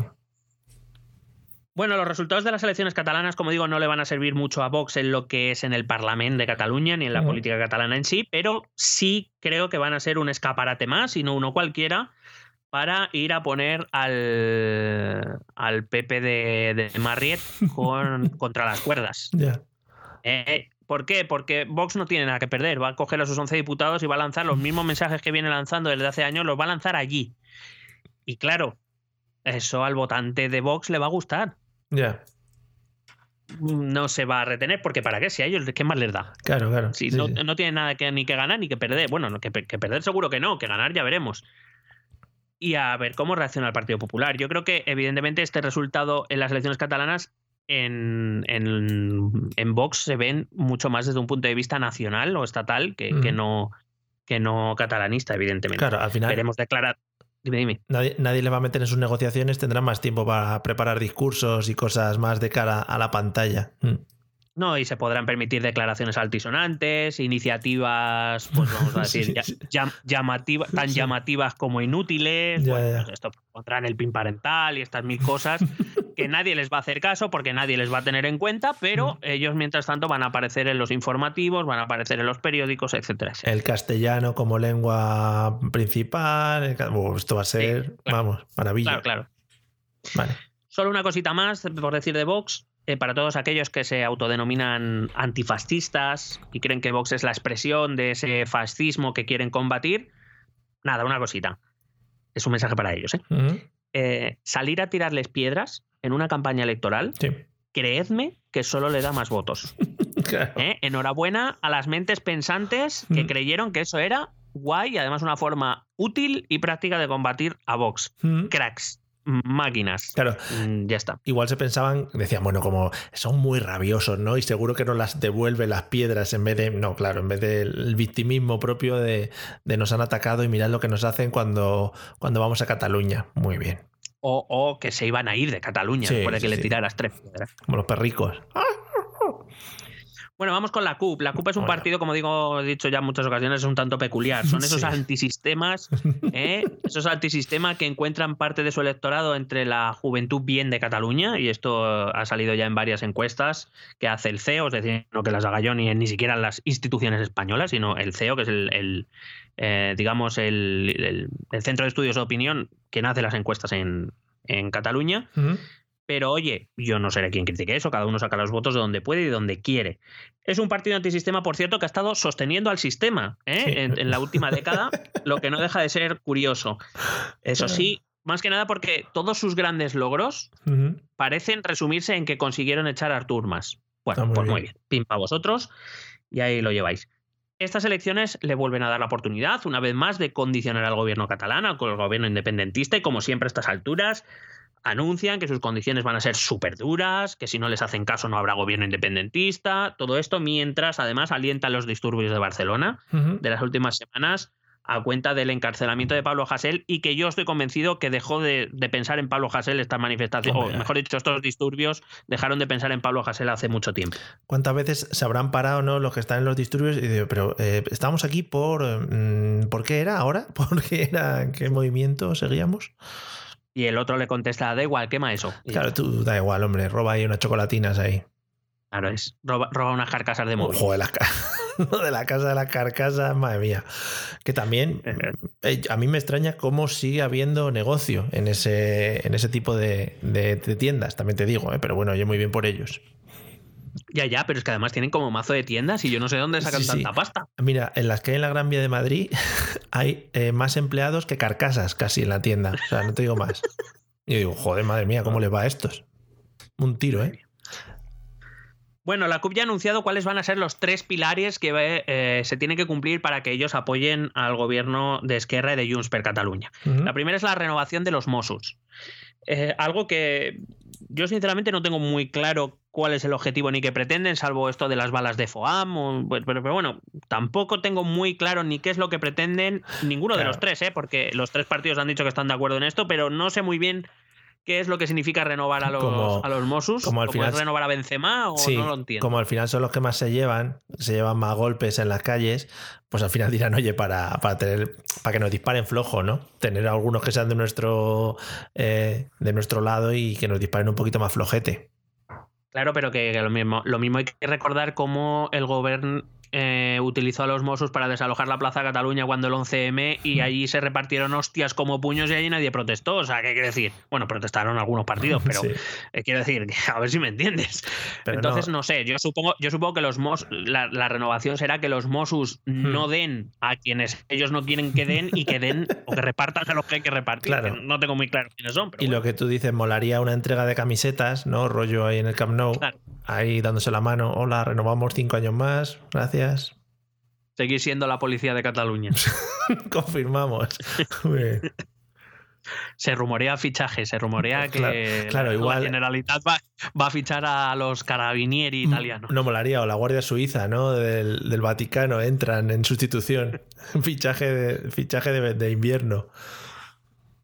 Eh, bueno, el segundo, la segunda mm, exigencia que es, es un referéndum de autodeterminación. Vaya. Unilateral si fuera necesario, cosa en la que concuerda con Juspercat, pero no con Esquerra. Y el tercero, un plan de choque para rescatar a los más afectados de la crisis provocada, bueno, por la crisis económica que todavía arrastramos y de la provocada por la pandemia y que eh, supuestamente debería ser un plan de choque que asentase los pilares de la futura república. Sí. Em, a esto han añadido, por cierto, que quieren en la presidencia del Parlamento. Ah, muy bien. Con lo cual va a entrar en conflicto otra vez con Junts per Cat. Así que vamos a ver. Creí, vamos. creí que ibas a decir algo en plan que quieren en la presidencia del Parlamento a Spinete o algo así, que molaría mucho más, ¿no? Como, eh, Es que entonces les voto yo. O sea, como petición, sí, sí. No, queremos a Pikachu que esté ahí en la presidencia. Joder. Sí Pikachu que- porque es amarillo, es independentista. Claro, ahí está, ¿ves? Ahí, ahí sí que ahí sí que moverían masas. Hombre. Eh, bueno, y además de eso, también han dicho que eh, están decidiendo, pero bueno, Mm. que eso todavía no toca, pero que decidirán si entran en el gobierno o no. Vamos, creo que son las mismas cosas, excepto lo del COVID, porque no existía, pero son las mismas cosas que llevan pidiendo cada vez que hay elecciones y al final siempre acaban dando apoyo al gobierno que salga de turno. O sea que, no Pero- sé, yo no sé, no sé lo que podrán sacar, no sé lo que podrán tragar, eso yo no lo sé. Pero vamos, para mí es una opinión muy personal. La izquierda independentista en sí ya es un oxímoron. O sea, ser de izquierdas y ser nacionalista es algo que a mí no me cabe en la cabeza, ideológicamente hablando. Evidentemente debe ser posible porque hay mucha gente que lo es, pero Sí. a mí no me entra. Pero lo de la, lo de la CUP ya es, es algo, vamos, es algo que se, se va de mis capacidades. Yo lo ¿Qué? reconozco, reconozco mi. Claro. Que estos siguen decidiendo las cosas en referéndums particulares dentro de sus propias bases o eso ya pasó. Sí, en, teoría sí, en asamblea sí. O sea, teoría sí. Y Lo- tendrán que decidir, y tendrán que decidir la votación esta que se reúnen, bueno, supongo que los, los creo que eran mil y pico Sí. personas que se reúnen ahí para votar si hacen sí o no a los acuerdos, si entran al gobierno y eso. Bueno, lo que, veremos. lo que era Podemos, que- lo que era Podemos, cuando salieron un Sí, empate de ahí, ¿eh? Es ese verdad. tema. sí, lo que era Podemos before Galapagar, ¿no? Podríamos decir. Vale, Sí, un poco en ese rollo, sí. vale, vale. Y hablando de Podemos, vamos a en Comú Podem. Oh. Eh, el espacio de los comunes, al igual que, el- que un poco el de Unidas Podemos a nivel estatal, pues eh, se ha mostrado resistente, ha conseguido mantener los ocho diputados que tenía que, eh, en la pasada legislatura. Sin embargo, parece que igual que es resistente a bajar, también parece que se le va a resistir lo que es subir. Sí. Digamos que hemos entrado en un momento en el que este es mi suelo y mi techo al mismo tiempo. Y democracia, sí. Sí, para un partido como este, que evidentemente centra sus propuestas en el eje socioeconómico y que, a pesar de que evidentemente hace algunos comentarios, pero mm, no es su fuerte el eje identitario, pues Cataluña no es un espacio cómodo, esto hay que reconocerlo. Navega un poco entre dos aguas, que dice no ser independentistas, pero sí querer un referéndum, que dice no estar de acuerdo con el soberanismo, pero luego le apaga unas cuantas fantas, bueno, lo que sea. Em, y es verdad que em, al espacio de los comunes le pasa un poco, y tengo conocimiento porque afortunadamente tengo muy buenas amistades de, dentro de este espacio en Cataluña, que están bien informados y me informan a su vez. Em, un poco hay una sensación contradictoria en mucho votante o posible po- votante de, de En Comú Podem y yo supongo que algunas cosas parecidas les pasarán en el resto de España Unidas Podemos. Y es que hay mucha gente que está, que se enfrenta a un dilema. Está muy de acuerdo en las propuestas económicas o socioeconómicas, Sí. eh, son personas de izquierdas, pero les desespera que En Comú Podem sea tan pagafantas Sí, o tan bien. connivente con el, con el independentismo y con el soberanismo. Em, y hay mu- mucho votante que, bueno, al final acaba votando en Comú Podem porque es el espacio que mejor defiende sus ideas, pero también hay mucho votante que acaba votando PSC o, o no votando por eso. Jessica Albiac, que era su candidata, eh, era y es, su, es una buena candidata desde mi punto de vista, conoce bien el, el movimiento de Podemos, conoce bien Cataluña, como se pudo ver en el debate de los candidatos catalanes que para mí fue la mejor, eh, em, la mejor candidata. Pero, claro, para este tipo de votante que te comento, además, eh, Jessica Albiac eh, sacó un escaño por Girona, que es el feudo independentista, y además lo hizo con un discurso que para nada era eh, connivente con el independentismo, y sacó una, una- un escaño, y por eso Jessica Albiac se convirtió en una figura prominente dentro de Común Podem, pensando que ese mensaje eh, muy enfocado en lo económico y en lo social, y nada connivente con mm, ni con, por decirlo de algún modo, ni el nacionalismo español ni el nacionalismo catalán, le podía granjear buenos votos. El problema es que eh, en Comú Podem, en las campañas electorales y para los ojos de la inmensa mayoría de gente, son Ada Colau y Pablo Iglesias Ya.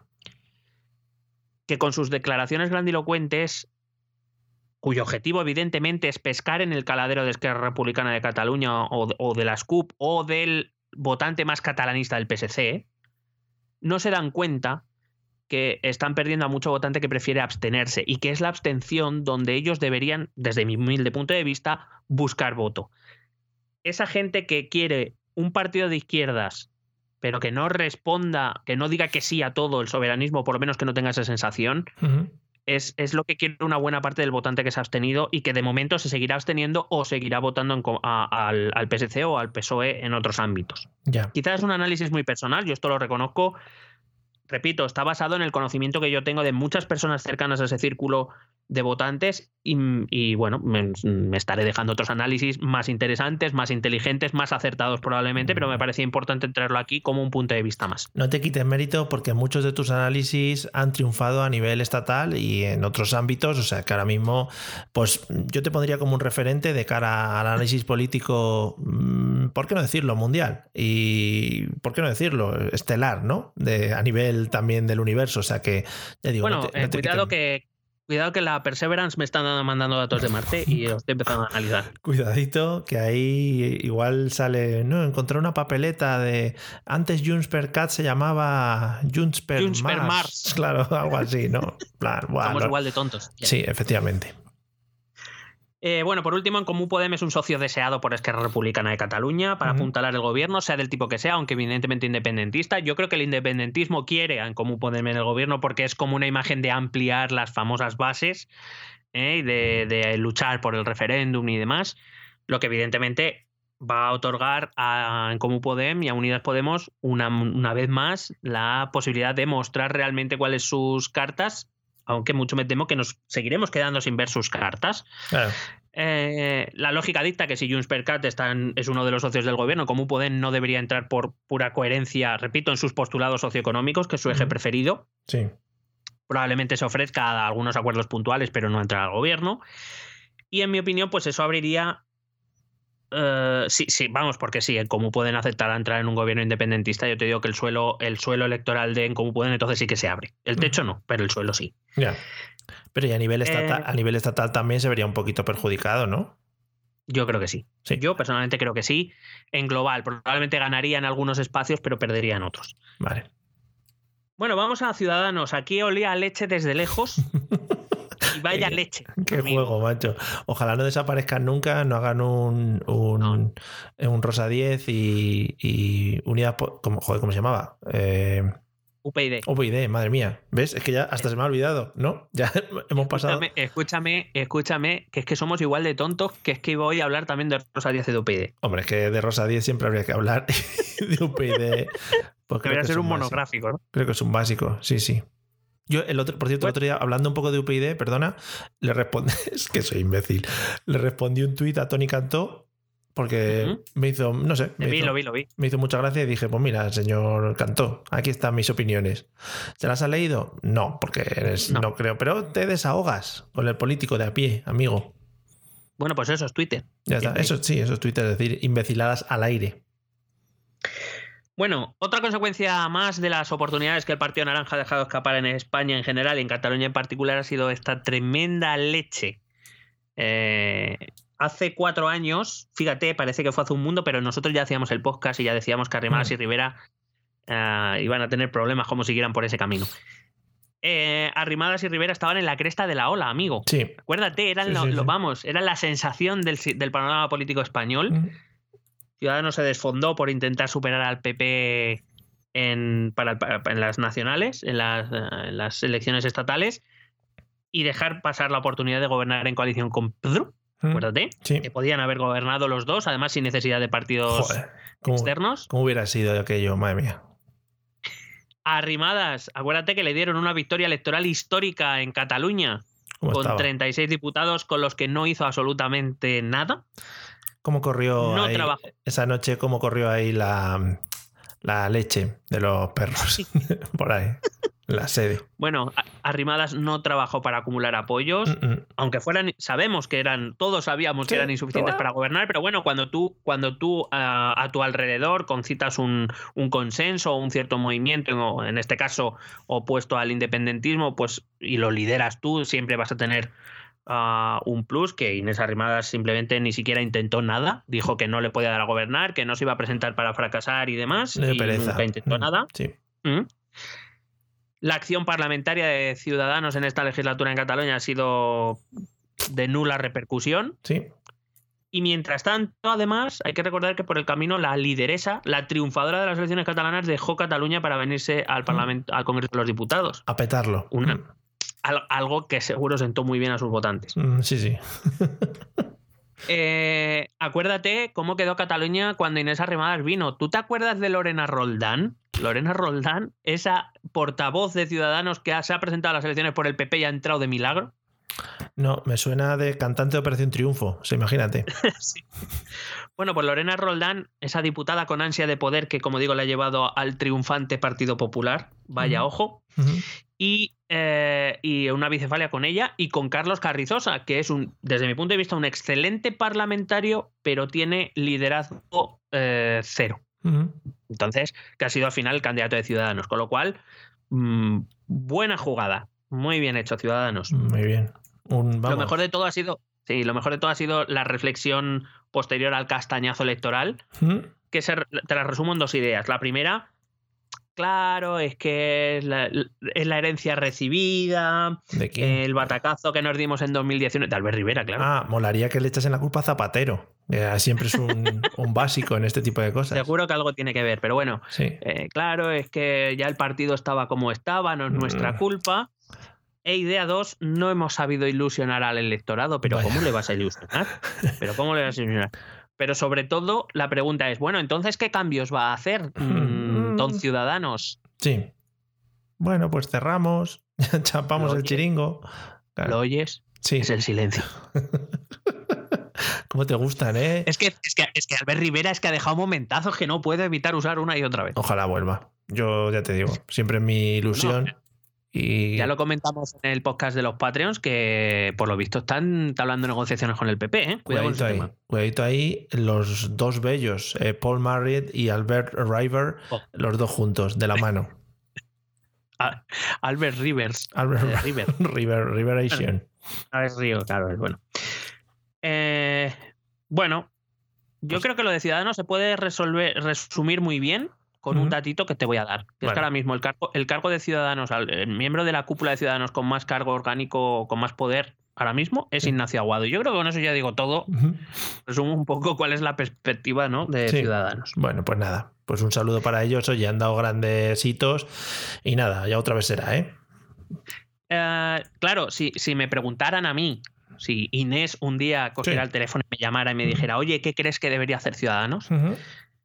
Yo le repetiría lo que ya hemos dicho en este podcast desde hace tiempo, sobre todo recalcamos en ello a partir de las elecciones de 2019, que la única posibilidad de supervivencia de Ciudadanos era abandonar la competencia con el PP y con Vox. Sí. No tiene nada que ganar ya en ese espacio. Eh, debería regresar al centro, asumir que nunca van a recoger una mayoría para encabezar un gobierno, pero que si todo si hacen las cosas bien, se podría llegar a tener una cantidad de diputados suficiente como para condicionar, apoyar, a sacar algunas de sus propuestas. Sí. Que eso en el medio plazo, repito, si las cosas se hacen bien, podría tener algún tipo de, de salida. Eh, y esto, en el mejor de los casos, y lo recordamos, pasaría evidentemente por una ah, completa renovación de todos los órganos y del liderazgo del partido. Porque quiero decir, si es que hay que recordar que el equipo actual que dirige Ciudadanos, que básicamente son Arrimadas, Carrizosa, Aguado y Villacís, ya estaban con Albert Rivera en 2019 Hombre. y en 2017. Ujú. Es que sí es verdad que Inés Arrimadas intentó hacer un giro al centro, pero ¿quién se cree eso? O, o, quiero decir, ¿qué credibilidad tiene? No es que no se lo crea, yo que sé, si lo mismo lo ha hecho de buena fe, lo ha hecho tal, pero es que Inés Arrimadas, tú eras la que animaba o la que seguía a Albert Rivera en esas estrategias que os llevaron al desastre en la repetición de elecciones de 2019. Entonces, ¿qué me estáis contando? Eso es. Es que es un, vo- es un votante ya no se lo cree. Ciudadanos se convirtió en un partido interesante, sobre todo porque daba salida al votante más moderado del PSOE, más Sí. cercano al centro del PSOE y del PP. Pero es que ahora ya no se lo cree nadie eso. Ya. La única salida o el único nombre que se me viene a la cabeza ahora mismo en Ciudadanos sería IGEA, pero yo creo que, incluso yo creo que ya es un poco tarde y que yo creo que o hacen un cambio eh, con el recuerdo siempre, como te decía, a UPyD y a Rosa Díez, o hacen un cambio creíble en la dirección, o me parece que Ciudadanos ya va a tener muy poco que decir en la política catalana y en la política eh, nacional. Ha perdido muchos votantes que han, han, vuelto al PSC, han, vuelto muchos, han perdido muchos votantes que se han ido a Vox y han perdido muchos votantes que se han quedado en su casa. Vamos con el PP. Vamos con el PP. El PP tiene una posición muy complicada en Cataluña y esto hay que reconocérselo eh, creo que, además el propio, el, antiguo líder o el anterior líder del PP catalán, Xavier García Albiol, lo, reconocía en una entrevista. Decía que, sobre todo, cuando se trataban ciertos temas, la posición del PP catalán no era cómoda, porque, claro, eh, desde, la, desde la Ejecutiva Central o desde el PP Central se defienden unos postulados que a lo mejor en Cataluña no son demasiado bien recibidos por, mm, ya no digo por su votante o no, sino por el ciudadano medio catalán en general. Una pregunta que te iba a hacer, eh, ¿crees que otros partidos entonces sí que saben adaptar o por lo menos separarse un poquito de la política nacional del partido para adaptarse un poquito más a lo que necesita Cataluña y el PP al seguir su, su eje centralista, digamos, no, no, sale de lo que marcan en Madrid y es muy complicado sacar, sacar algún tipo de beneficio en Cataluña. Claro, eh, allí donde voy, voy a hablar un poco de memoria, pero sobre todo me voy a, me voy a referir a Galicia, Cataluña y País Vasco, que son los territorios con identidad más marcada, digamos, eh, acumulada o no con la española. El partido, a ver, el Partido Popular, desde que lo cogió Andar, se convirtió en un partido centralista y no tanto en la administración, pero sí un poco en la, ideología y demás. Eh, pero es verdad que esto, en estos tres territorios hay identidades o, sí, identidades que, que, que difieren un poco. Claro. Eh, yo creo que, que Feijó, por ejemplo, es, es, evidente porque tiene mayorías absolutas en un país en el que ya prácticamente no quedan mayorías absolutas. Eh, ha adaptado muy bien su, el, mensaje del partido y las victorias electorales la han reforzado. Pero allí donde no ha habido eh, victorias electorales y se han conseguido buenos resultados, el PP no ha mantenido la continuidad. Quiero recordar, por ejemplo, a Basagoiti en el País Vasco, consiguió muy buenos resultados. De hecho, gracias a su alianza con Pachi López, eh, consiguieron arrebatarle al nacionalismo vasco el gobierno en, País Vasco y, y el PP obtuvo un muy buen resultado y Basagoiti desapareció del, mapa. Eh, Arancha Quiroga, que creo que fue la que le sucedió, que también hacía, eh, digamos, no era tan vasquista, vamos a decir de algún modo, eh, como Basagoiti, pero sí que hacía un discurso un poquito menos centralizador que el, PP de entonces, el, PP a nivel nacional, también acabó desapareciendo del mapa y, y han puesto en las últimas el candidato a Iturgaiz que eh, quiero decir que, fue fundador de Génova, o sea que con lo cual se ve que cuando por lo menos esto es lo que yo aprecio desde fuera, cuando el discurso en determinadas regiones quiere apartarse un poco del discurso nacional, empiezan los problemas. En Cataluña, uh, aun siendo discursos duros, hay que decir que personajes como ah, Alicia Sánchez Camacho, que era muy del PP ¿eh? y muy españolista, sin embargo, sí que adaptaba mucho su mensaje a un poco al contexto catalán y eso le sirvió para obtener, repito, hasta un 16% del electorado catalán. Eh, el problema está en que todas las voces discordantes o que se alejaban un poco en estas regiones del, o que se han alejado en algunas de estas regiones de, de la línea oficial del partido pues o han recibido eh, la espalda del votante, como le ha ocurrido a Alberto Fernández, que por cierto a mí me parecía un, muy buen candidato para el Partido Popular, pero claro, mm, o vendía, el PP está en una situación que o vendía el mensaje, mismo mensaje que Vox, era igual de duro que Vox, o es que tenía poco que hacer. Y Alberto Fernández no sirve para eso. O eh, ha sido el partido el que les ha dado la, espalda, que es lo que ha ocurrido en el País Vasco. Entonces, el Partido Popular está en una situación muy fastidiada, porque hay ciertos temas en los que mm, determinado mensaje que aquí en Madrid puede sentar muy bien, o en Madrid, en Extremadura o en Cataluña, me da igual, o en, digo, en Andalucía o en Castilla y León, puede ser que para el votante medio del PP les parezca muy bien, pero para el ciudadano medio catalán, repito, no digo al votante ya solo, al ciudadano medio catalán hay mensajes que en Cataluña pues no gustan. Entonces, ¿qué, pasa?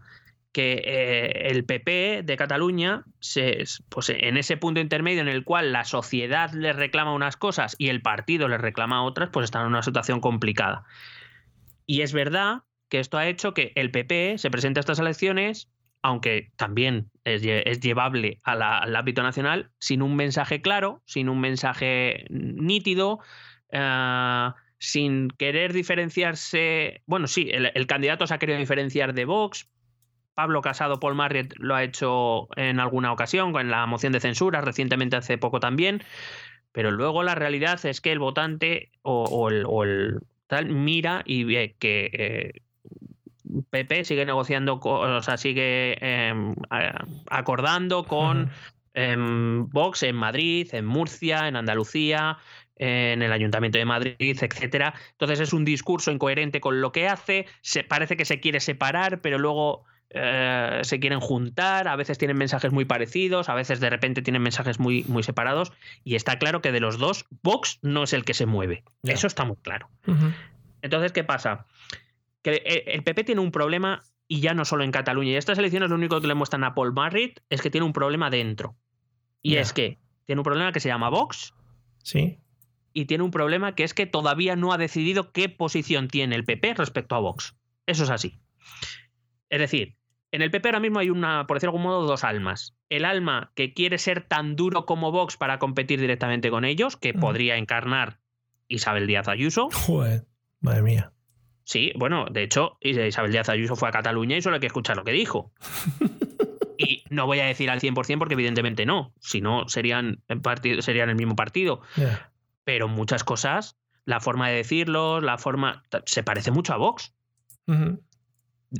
Eh, y por otro lado, tiene un alma en el que se debería recuperar el discurso más moderado, más tradicional del Partido Popular, que digamos sería el ala Feijó. Sí. Y hasta que Paul Marriott no se decida por qué alma vamos a, vamos a decidirnos, pues eh, seguirá habiendo esa sensación de que el PP dice cosas diferentes según el momento y el lugar o y la persona que lo diga. Y entonces eso al, electo, al, electorado le da una imagen de no sabes lo que quieres. Cuando lo tengas claro me lo cuentas y ya decidiré. Pero mientras tanto, o me iré a una opción más moderada, o me quedaré en casa, o votaré a Vox. Oye, y entonces ahí va el problema. Que además, eh, quiero decir, pero es una cuestión puramente práctica. Yo no defiendo que los partidos tengan una, una, una perdón, una única opinión sobre las cosas. A mí eso me parece hasta peligroso. Cuando eh, un partido como el PP, que dicen que tiene 800.000 afiliados, cuando todos piensan igual, me da miedo, no, no me gusta, me da miedo. Y entiendo que dentro de los partidos debe haber voces críticas o voces que piensen cosas diferentes en algunos aspectos. El problema del PP no es ese. El problema del PP es que no hay una línea, un eje una cosa es que tú te desvíes un poco de la línea del partido, otra cosa es que dentro del partido haya 20 líneas. Eso son cosas diferentes. Ya, puede ser, puede ser que esto se solucionase con una alternativa a Pablo Casado, es decir, que algún día en, alguna de estas primarias que hacen decidieran, oye, pues mira, vamos a intentar tirar por aquí porque es un eje más, más rígido, o por lo menos es un eje más claro, y, de aquí podemos sacar algún tipo de beneficio político. Aquí hay un beneficio político, el suyo. eh, Otro grande mito. gracias. Em, eh, sí, pero. vamos a ver. Paul Marriott tiene dos problemas en ese sentido, en lo que tú me comentas. Uno, que yo no sé si Paul Marriott cuenta de verdad con el apoyo de, una mayoría del partido ahora mismo. Yo creo que hay muchos, precisamente, digamos, cada lado de estos dos que te he comentado, de estas dos almas, está tirando para su lado y, y Casado de momento no se está inclinando demasiado por ninguna. Creo que tiene más afinidad con el lado de Isabel Díaz Ayuso, pero, tan, pero tampoco. O sea, quiero decir, incluso me atrevería a decir que ahora mismo Paul, Paul Marriott ve a Isabel Díaz Ayuso como una amenaza para su propia posición. ahora mismo. Ojalá, eh, doña Isabel, en el ámbito político nacional, ¿eh? queremos exportarla de aquí, amigos, no quedárnosla para nosotros, es decir, que la disfrutéis todos, o sea, todos. bueno, eh, cuidado. Cuidado, con lo que. Cuidado, cuidado con lo que. De pecas de Pecas al Parlamento, no te digo nada, ni Bustamante. la presidencia de España. Sí, sí.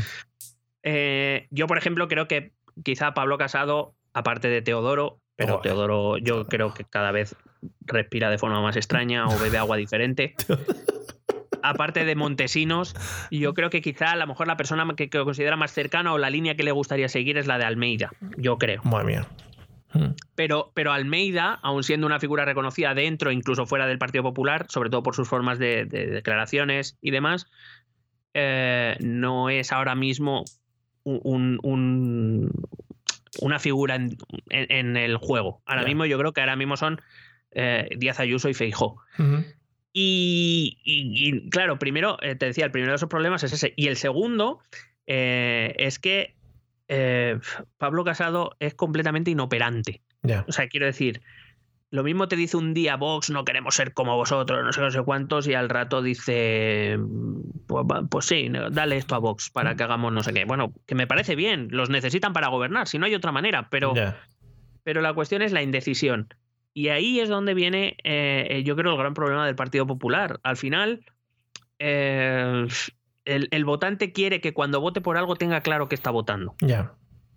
Con sus contradicciones, porque todos los partidos recogen contradicciones, porque no creo que, bueno, sí los hay, pero eh, un ciudadano, vamos a llamar normal, cuando vota no está de acuerdo al 100% con lo que ese partido propone, pero bueno, en su mayoría sí, está dispuesto a aceptar ciertas cosas a cambio de otras, pero para eso tiene que saber qué es lo que ofrece el partido. Y yo creo que ahora mismo hay mucho votante de derecha que no sabe qué ofrece el Partido Popular, que no lo tiene claro, que ofrece moderación, ofrece economía liberal, ofrece... Eh, eh, pues un eje nacional, que, ¿qué está ofreciendo? ¿Qué posición hay respecto a inmigración? Que, que no lo sé, que ese es el problema, ¿no? Que, mucho votante no tiene claridad. Y hasta que Pablo Casado y su dirección no eh, tomen, digamos, no acepten ese eje, que repito, no tiene que ver luego con que todo el mundo piense lo mismo de todo, pero hasta que no tome un partido, unas posiciones determinadas sobre algo, va a ser complicado. Y el problema de eso es que probablemente tenga que disgustar a una de las dos almas, bien a Feijóo, bien a Díaz Ayuso, y entonces veremos. Pero tú, por ejemplo, le, ves fuerte para enfrentarse a cualquier otro candidato en unas primarias para presidir el PP? No. Vale. Pues nada. Hasta luego. O sea, quiero decir, pero, pero, pero más que nada porque Paul Marriott, eh, si se le presenta Feijó o se le presenta Isabel Díaz Ayuso, va a tener que conseguir el apoyo del otro lado. Ya. Y ya veremos. ¿A quién, apoya, ¿A quién apoya don José María? Que es lo que me importa a mí. Pues te voy a decir una cosa. Yo creo que José María apoyaría a, Casado. O sea, quiero decir, mm. eh, lo que pasa es que nos guste más o nos guste menos Aznar, Aznar tenía una, una mayor capacidad de decidir, de tener una mayor personalidad y un mayor liderazgo que Casado. Sí, sí. Pero yo creo que al final yo creo que Casado es un ha pretendido ser un continuador de Aznar, queriendo volver a reunir a la, derecha, al centro derecha, bueno, a la centro derecha, a la derecha española. Lo, lo, que pasa, mm. lo que, claro, lo que pasa es que que volvemos a lo mismo. Aznar, yo creo que Aznar tenía un mensaje claro que todo también, todos entendíamos también. Hombre, incluso los catalanes, porque hablaba catalán en la intimidad, o sea que, lo podía exportar. Mm. Otra cosa es que Aznar tuviera las cosas más fáciles porque no había competencia en la derecha. Es decir, la derecha era el PP y no había nada más que el PP. Mm. Pero, pero, pero yo creo que, claro, le falta liderazgo, le falta personalidad y, oye, vuelvo a repetir, a mí Aznar personalmente, ya todos lo sabéis, no era una figura política que me dejara loco, pero tenía una capacidad de, una estrategia política clara y una determinación para llevarla a cabo que evidentemente le faltan a Paul Marrit de aquí a, a Tombuctú. Hombre, sí, sí, o cerca, por lo menos la cercanía, sí, sí. Bueno, vamos acabando el podcast ya eh, con algunos datos un poco más globales que te he traído. Lo primero es que, es que más allá de resultados individuales, la realidad es que la representación catalana sigue fracturada, que nuestros medios y nuestros políticos únicamente miran si el independentismo supera o no el 50%.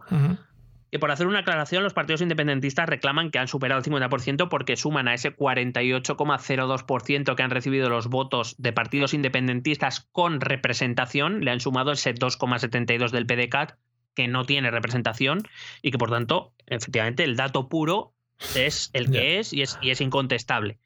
Pero ya que nos ponemos a hablar de este dato, igual que hemos hecho antes, vamos a verlo un pelín más allá. No mucho, pero un pelín más allá a poco que alguien haya escuchado nuestro podcast, eh, yo creo que este análisis, si no este, uno muy parecido, lo hicimos en, las, eh, en, el análisis de las, de las anteriores elecciones. La división 50-50, siempre aproximada, es una tendencia clara que existe en Cataluña desde hace décadas, no es de ahora.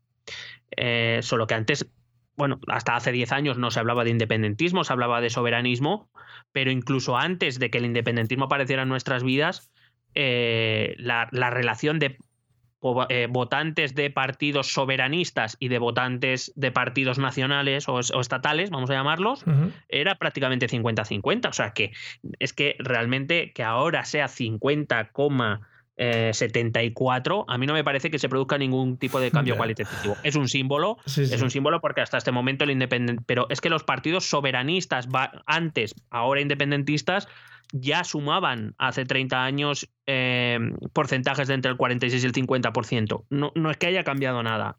Y, precisamente por eso os decía lo de, lo de la abstención. Efectivamente, las elecciones eran iguales para todos, eh, la pandemia era para todos, eh, por tanto, todos se enfrentan a las mismas condiciones y el independentismo ha alcanzado el 50,74% del voto. Perfecto, el dato es ahí, podéis poneros una medallita si queréis. Ahora bien, que la abstención ha tenido algo que ver, seguro. Yo no sé si en unas condiciones normales eh, se podría haber alcanzado. No sé, a lo mejor hubieran alcanzado más, no lo sé, pero que, es un dato a tener en cuenta, digo yo. Entonces, el ámbito político en estos años en la política catalana, aunque el independentismo haya hecho mucho ruido durante los últimos años, digamos que tampoco es un éxito eh, abrumador lo que ha conseguido el eje independentista, ¿no? Bueno, es un éxito porque transformar a gente que más o, más o menos a disgusto estaba dentro de un sistema autonómico y el independentismo como tal era un porcentaje muy minoritario, ha conseguido transformar a toda esa población en población independentista o que por lo menos vota opciones independentistas. Ahora bien, y precisamente ese era el otro análisis que quería hacer. No sé, yo creo que para que este porcentaje signifique algo más de lo que realmente significa o para que signifique aquello que los partidos independentistas les gustaría, yo creo, yo por ejemplo me haría varias preguntas. Para empezar, si con una participación mayor se hubiera producido este porcentaje, si se mantendrá en el tiempo. Es decir, nada que quitarle a los partidos independentistas en cuanto al dato que está ahí, que es el que es. Eh, también no entiendo cómo mucha gente se regala las vestiduras como, oh, no, hay que negarle, no sé qué. Bueno, el, el, dato es el que es. pero ahora bien, y este es uno de los grandes, precisamente este es uno de los grandes problemas de los referéndum ah, o de las votaciones únicas, vamos a decirlo. Eh, y es que eh, una votación en un momento determinado, en unas condiciones determinadas, nos ofrece una fotografía de un momento dado en un, en un, de un momento determinado en unas condiciones determinadas. Que se lo digan a Zapatero, sí. Claro. Cambiar parámetros cualitativos de tanta relevancia, por ejemplo, una independencia o salirse de la Unión Europea, requeriría, y no estoy diciendo nada que no hayamos defendido aquí en este podcast desde hace mucho tiempo, requeriría de una mayoría mucho más sólida, tanto en la cantidad, desde nuestro punto de vista, aunque bueno, lo del 50% quizá bueno, pueda ser defendible, pero desde luego más sólida en el tiempo.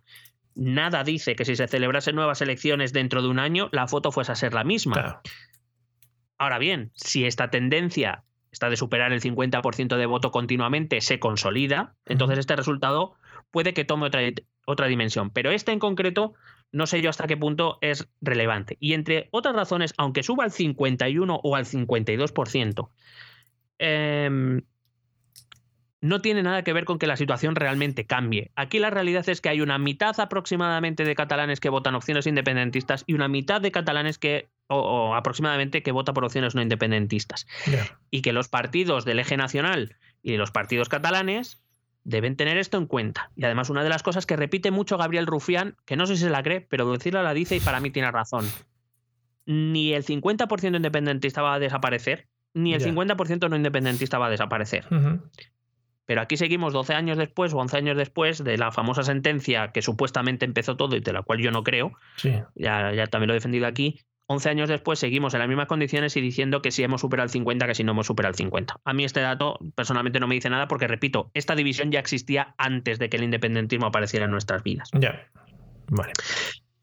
Además es muy interesante, lo que sí que es interesante es ver cómo ha cambiado la manera interna de votar tanto de independentistas como de no independentistas. Si miramos los estudios del Centro de Estudios de Opinión, que digo, es el, el cómo es lo que dirige Tezanos, que siempre da datos muy raros. Eh, el, CIS, el, CIS, eso, sí. Es el CIS, el CIS catalán. Iba a decir el CSIC, no te digo más. sí, el CIS catalán. Eh, he descubierto un dato eh, que me ha parecido muy interesante. Entre los votantes de Esquerra Republicana de Cataluña, eh, esta pregunta la, hace siempre en entornos electorales el, CEO. Em, en 2017, más del 90% de los votantes de Esquerra declaraban que eh, querían eh, vivir en un estado independiente.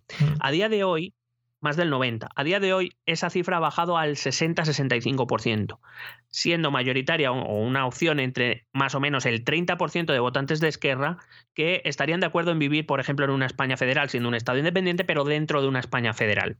Lo cual a mí me parece un cambio cualitativo bastante interesante en apenas cuatro años. Digo en apenas porque este tipo de, de cambios de opinión suelen ser bastante más lentos. He visto también muy pocos análisis que se refieran al eje izquierda-derecha y aún menos que utilicen ambas dimensiones para sacar conclusiones. Respecto al primero, desde 2010, considerado el punto de inicio del proceso, aunque yo no esté de acuerdo, la derecha había dominado la política catalana con independencia de si esa derecha era independentista o no. Repito que además en 2017 la no independentista fue la que ganó. Esto ha cambiado en 2021. Estamos hablando de que ahora los partidos de izquierda han conseguido el 60% del voto por el 40% solo de la derecha. También esto está integrado en una política, en una dinámica que ocurre en toda España, no solo en Cataluña. Sin negar que el eje identitario es el más relevante, me ha parecido curioso ver cómo han evolucionado los ejes mezclados. Es lo que te decía antes, los cuatro grupos, izquierda no independentista, izquierda independentista, derecha no independentista, derecha independentista. Ah, la derecha independentista, jodida, es lo que, más que nada, porque solo representa CIU y todas sus nomenclaturas posteriores, que han pasado del 40 al 20% en 10 años. Eh, la derecha, em, em, la izquierda independentista, al contrario, ha multiplicado por tres sus resultados desde 1999. Representaban un 9% de los votos en 1999. Actualmente alcanza un 27% con algunos baches, pero con una tendencia creciente la izquierda no independentista, representada principalmente por PSC y en Comú Podem ahora, antiguamente por eh, Iniciativa per Cataluña, ha perdido 10 puntos respecto a 1999, pero llegó a tener un 21% en 2017 y en estas elecciones ha recuperado hasta un 30%.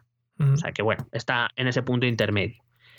El caso más curioso, como te decía antes, era el de la derecha no independentista. Desde 1999, la derecha no independentista, acumulada en PP, PP Ciudadanos y PP Ciudadanos y Vox, estaba en el 9% en 1999 y alcanzó su máxima en 2017, donde acumuló casi el 30% de los votos. Ahora reunido al 17, quizás ahí está la clave, ¿no? La división que antes comentábamos y que siendo el grupo más fuerte, pues ha demostrado un poco su inoperancia en PP y Ciudadanos y ha habido muchos votantes que, que bueno, que también han podido ver cómo estos partidos intentaban crecer a costa de un mensaje vamos a llamarlo anticatalán, aunque no es exacto, pero bueno, para que lo entendamos, eh, es verdad que ha, podido crecer en otras partes de España, pero claro, a lo mejor el, votante catalán no lo ha visto de esa manera. Ya. Eh, hablando de otras tendencias, ha salido hace unos días en el diario El País un artículo de Kiko Llaneras, que es un experto, porque no me podía quedar yo un programa sin decir algo al respecto de nuestro, bueno, del tema en el que somos expertos. Es un experto en Big Data. Oh, mamá, sí al, Que debería, sí, al que deberíais seguir eh, si os gusta el análisis de datos políticos y de otro tipo, en el que pone de manifiesto qué relación tienen en Cataluña eh, en el voto cuestiones como los orígenes familiares o la clase social. Nos cuenta, por ejemplo, que PSC y Vox han sacado sus votos casi en proporciones iguales en todos los grupos económicos. Ellos, eh, digamos, lo han dividido en cuatro grupos: rentas bajas, rentas medio, medio bajas, rentas medio altas y rentas altas. Bueno, PSC y Vox prácticamente han conseguido un 25% de sus votos de todos esos grupos. Digamos, son los que más se han expandido entre los diferentes eh, niveles eh, económicos. pero también, por ejemplo, nos ha, digo que por eso de, aquí deduzco que ha perjudicado más a los partidos no independentistas porque, em, porque donde menos votos ha habido ha sido en los barrios de rentas bajas. El no independentismo se acumula, eh, es, digamos, es, el independentismo es menos fuerte eh, o más débil con rentas bajas, según baja la renta, más fuerte según sube. Eh, claro, por eso decía que yo creo que la, abstención ha perjudicado más al voto no independentista que al independentista, porque ha sido donde más abstención ha habido, ha sido en los barrios de rentas bajas y medio bajas. Em, en estos barrios el PSC es donde ha cimentado su victoria. Ha vuelto a recuperar, por ejemplo, el cinturón, el llamado cinturón rojo de Barcelona, que lo ha vuelto a teñir del, del PSOE, donde lleva años en disputa con Esquerra. Pero si a la renta económica le sumamos el origen familiar, que se mide, eh, por, eh, se mide si tiene los cuatro abuelos catalanes, si son los padres los que son catalanes y los abuelos no, o si son los. bueno, se mide en todo esto, se ve claramente cómo las rentas altas de familia totalmente catalana, quiere decir de cuatro abuelos catalanes, eh, se entiende que con una tradición catalana, repito, rentas altas y, abuelos catalanes. Y abuelos catalanes eh, optan por partidos independentistas, ¿Sí? rentas bajas con como mucho un padre o ninguno catalán, votan a partidos no independentistas. Joder. Claro, entonces, em, eh, quien diga Quiero decir, yo creo que esto también tiene que ver con el hecho de que si tu familia, por ejemplo, no tiene abuelos catalanes o otra familia fuera de Cataluña, tienes menos contacto con el resto de España y que aquellos que tienen familia fuera, pues tienen más contacto con, con, el resto de, España y quizás ven, las ven, la misma realidad de maneras muy diferentes y quizás es donde uno tira más por el independentismo o no. Por último, también me gustaría introducir un nuevo elemento, que es la tendencia a la suavización o al endurecimiento del conflicto. Me refiero, Esquerra ha sido el partido independentista que en los últimos tiempos más ha, estado dispuesto a entablar algún tipo de diálogo, no se sabe muy bien con qué límites ni de qué características, pero bueno, con, el, con los partidos eh, del gobierno español y el PSC o PSOE, digamos que ha sido dentro de los partidos nacionales el que más se ha, puesto, se ha dispuesto a eh, dialogar con los eh, partidos independentistas. Soy consciente, por si alguno va a protestar, de que en Comú Podem siempre ha apostado por el diálogo, al menos eh, siempre es lo que han dicho, pero es verdad que la relevancia de en Comú Podem, tanto en el Parlamento catalán como en el Parlamento español, ahora mismo es la que es. Entonces, si pensamos esto, pensamos que PSC y Esquerra Republicana han sido los dos partidos más votados. Me pregunto si eso no querrá significar algo, pero que yo creo que sí que ha supuesto un cambio importante respecto a 2017, cuando los partidos más votados de uno y otro lado eran Ciudadanos y Junts per Cataluña, que eran mucho menos proclives a entablar diálogo con, entre comillas, la otra parte. Y ese sería mi análisis. Joder. No sé si te ha parecido bien. Sí, pero me ha parecido espectacular. Yo también les voy a decir al oyente que en estas dos horas de análisis de, las elecciones catalanas, si no le ha quedado clara la foto política que tenemos ahora mismo en, Cataluña, pues irse a la mierda, ¿sabes? Ese es mi, ese es mi análisis. Porque vamos, creo que mejor no se puede resumir con más datos, con más detalles y encima hablando de Big Data al final, que no, fuera tonterías, eh, creo que es una de las... Eh, de las ciencias actuales que mm, más interesantes en el caso de, análisis de iba a decir en el caso de análisis de datos no en, otros no. En el caso de fútbol por ejemplo no. Pero no pero que se puede aplicar a muchos ámbitos y de las cuales se sacan conclusiones súper interesantes o sea que está guay. Sí, pues si a alguien le interesa el tema, eso yo recomiendo que se siga aquí Collaneras, que además siempre ha dicho que España va muy retrasada con este tema, que el, Estado y las administraciones eh, deberían invertir más en, análisis de este tipo de datos, porque sin duda, como digo, dan, dan análisis, puedes cruzar muchísimos datos y obtener una información cualitativa y cuantitativa que a lo mejor, pues, eh, no, sé, a lo mejor haría abrir los ojos en muchas cosas a mucha gente. Pero y además eso, a niveles económicos, y además que es rápido, que es ágil, que contamos con los procesadores y los sandbox y los hubs, todos a nuestra disposición para hacer análisis de datos espectaculares. O sea, qué maravilla. Los streamings para. Ojalá más streamings, más streamings con los codecs, ¿eh? Cuando instalamos los drivers. Hostia, los codecs. Bueno, amigos. Eso, pásame el, el Deep X. Para ver una película había que instalar unos códex ¿eh? mientras te la descargabas. Eso Bájate, bájatelo del Ares. Joder, maravilla, ¿eh? Pues nada, eh, maravilloso análisis como siempre, me ha encantado. Además he aprendido muchas cosas como siempre. Me he quedado con ganas también de preguntarte, eh, ¿cómo se llamaba? Mm, ¿Lorena Borrás? ¿Has dicho que se llamaba? Roldán, Roldán. No, pues la Borrás, había una que... Laura Borrás, Laura sí, Que me he quedado con ganas, no he querido cortarte tampoco, de si su familia tenía algún negocio de magia, por lo que fuese. Eh, bueno, no lo ha desmentido. Vale, bueno. No sé si te vale esa respuesta. Desmiéntemelo, ¿no? Ahí también lo dejo. Vamos a escuchar. Por favor, Laura Borrás, mm, comunícate con nosotros y coméntanos. A ver si su familia triunfó en el mundo de la magia y de la venta de, de juegos, ¿no? En los 90. Y, todavía aún, ¿eh? que eso está muy demandadito. Eterno. Hombre, lo de hacer el truco con la varita, de subir y bajar el dedo como si flotase, eso es maravilla, ¿eh? O sea, eso. el mago pop. Claro que, Claro que sí. Amigos, escuchemos los métodos de contacto. Ya sabéis, métodos para contactar con nosotros. Su propio nombre lo dice. Así que disfruten de ellos. Escucha nuestros métodos de contacto. Puedes escribirnos un correo electrónico a la dirección esto también es Si lo prefieres, puedes buscarnos por Facebook o Twitter a través del nombre ETE Política. Nos encontrarás en YouTube, donde colgamos las grabaciones de todos los episodios. Y si necesitas un contacto más cercano, únete a nuestro canal de Telegram. Busca el enlace en nuestras redes sociales. Toda esta información y mucha más la puedes completar a través de nuestra página web www.estotambiénespolitica.com. Porque tú también formas parte de Esto también es política. Bueno, pues finalizamos el podcast número 128, ¿eh?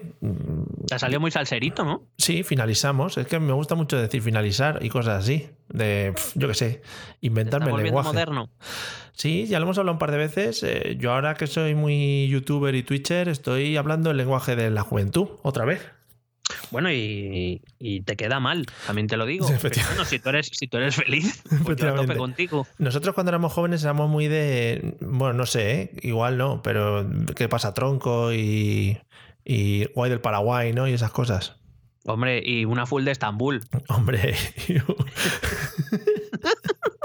Joder, una full de Estambul muy buena, ¿eh? Tengo, alguna más, pero no, me sale ahora mismo, pero. Hombre, me piro vampiro, sí. Ah, vale. Parece cementerios, sí. Claro, claro. Sí, sí, igual, igual mientes. Comandamios, comandamios. Hombre, un comandamio bien dicho. Sí, sí, dígamelón. No, joder. Que nosotros también tuvimos eh, grandes genios del lenguaje, como pudieron ser, por ejemplo, Martes y Trece, ¿no? Un poco luego Cruz y Raya. Estuvimos ahí un poco influenciados por los grandes al final de, la, de los que han marcado la cultura castellana.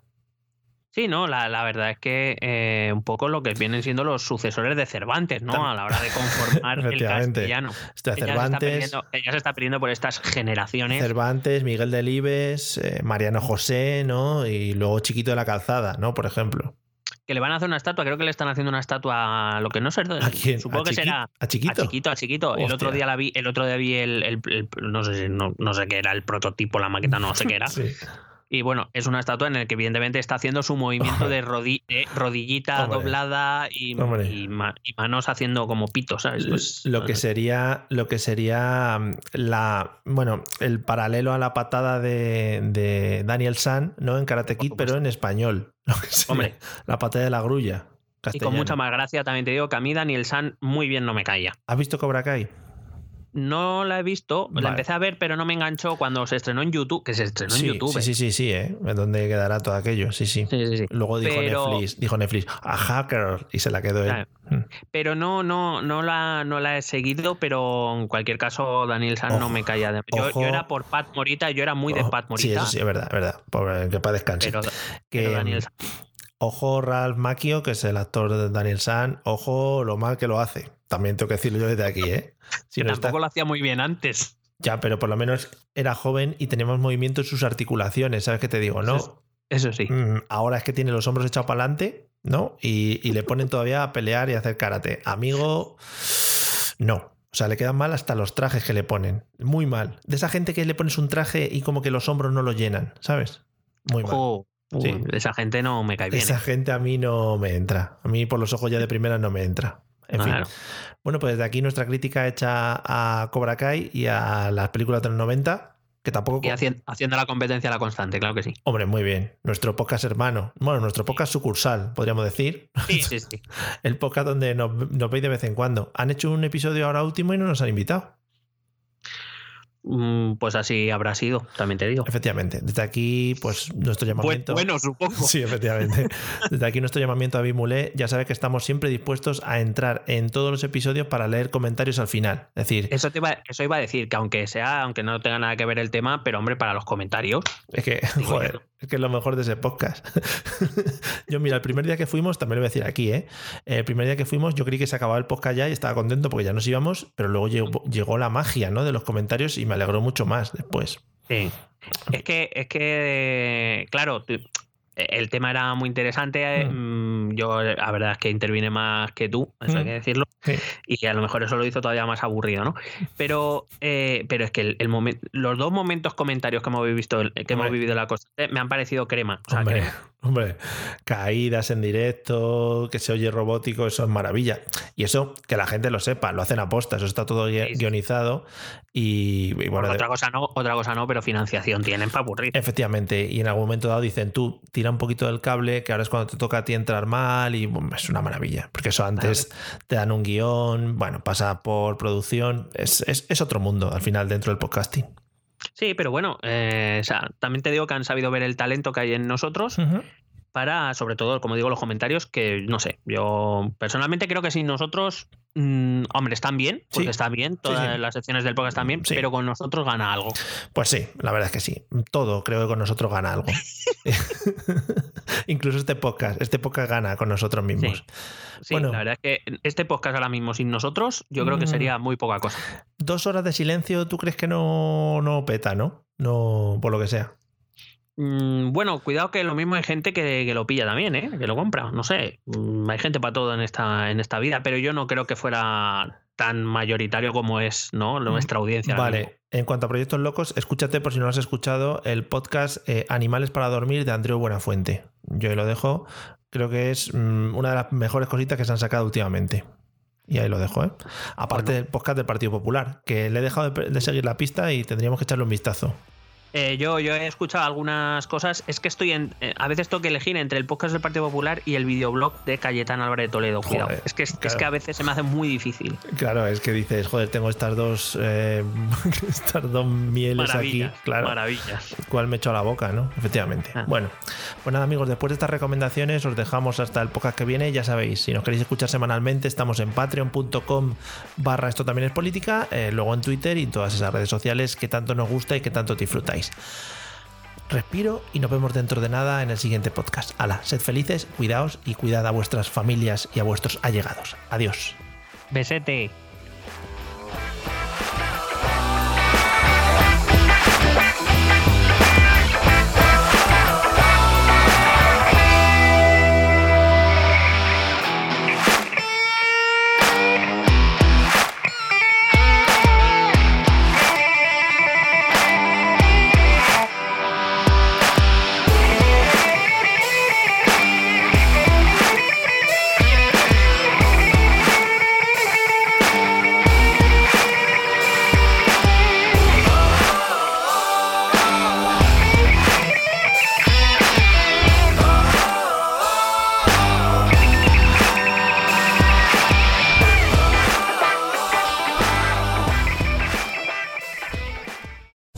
Lucky Land slots, you can get lucky just about anywhere. Dearly beloved, we are gathered here today to. Has anyone seen the bride and groom? Sorry, sorry, we're here. We were getting lucky in the limo and we lost track of time. No, Lucky Land Casino, with cash prizes that add up quicker than a guest registry. In that case, I pronounce you lucky. Play for free at LuckyLandSlots.com. Daily bonuses are waiting. No purchase necessary. Void where prohibited by law. 18 plus. Terms and conditions apply. See website for details.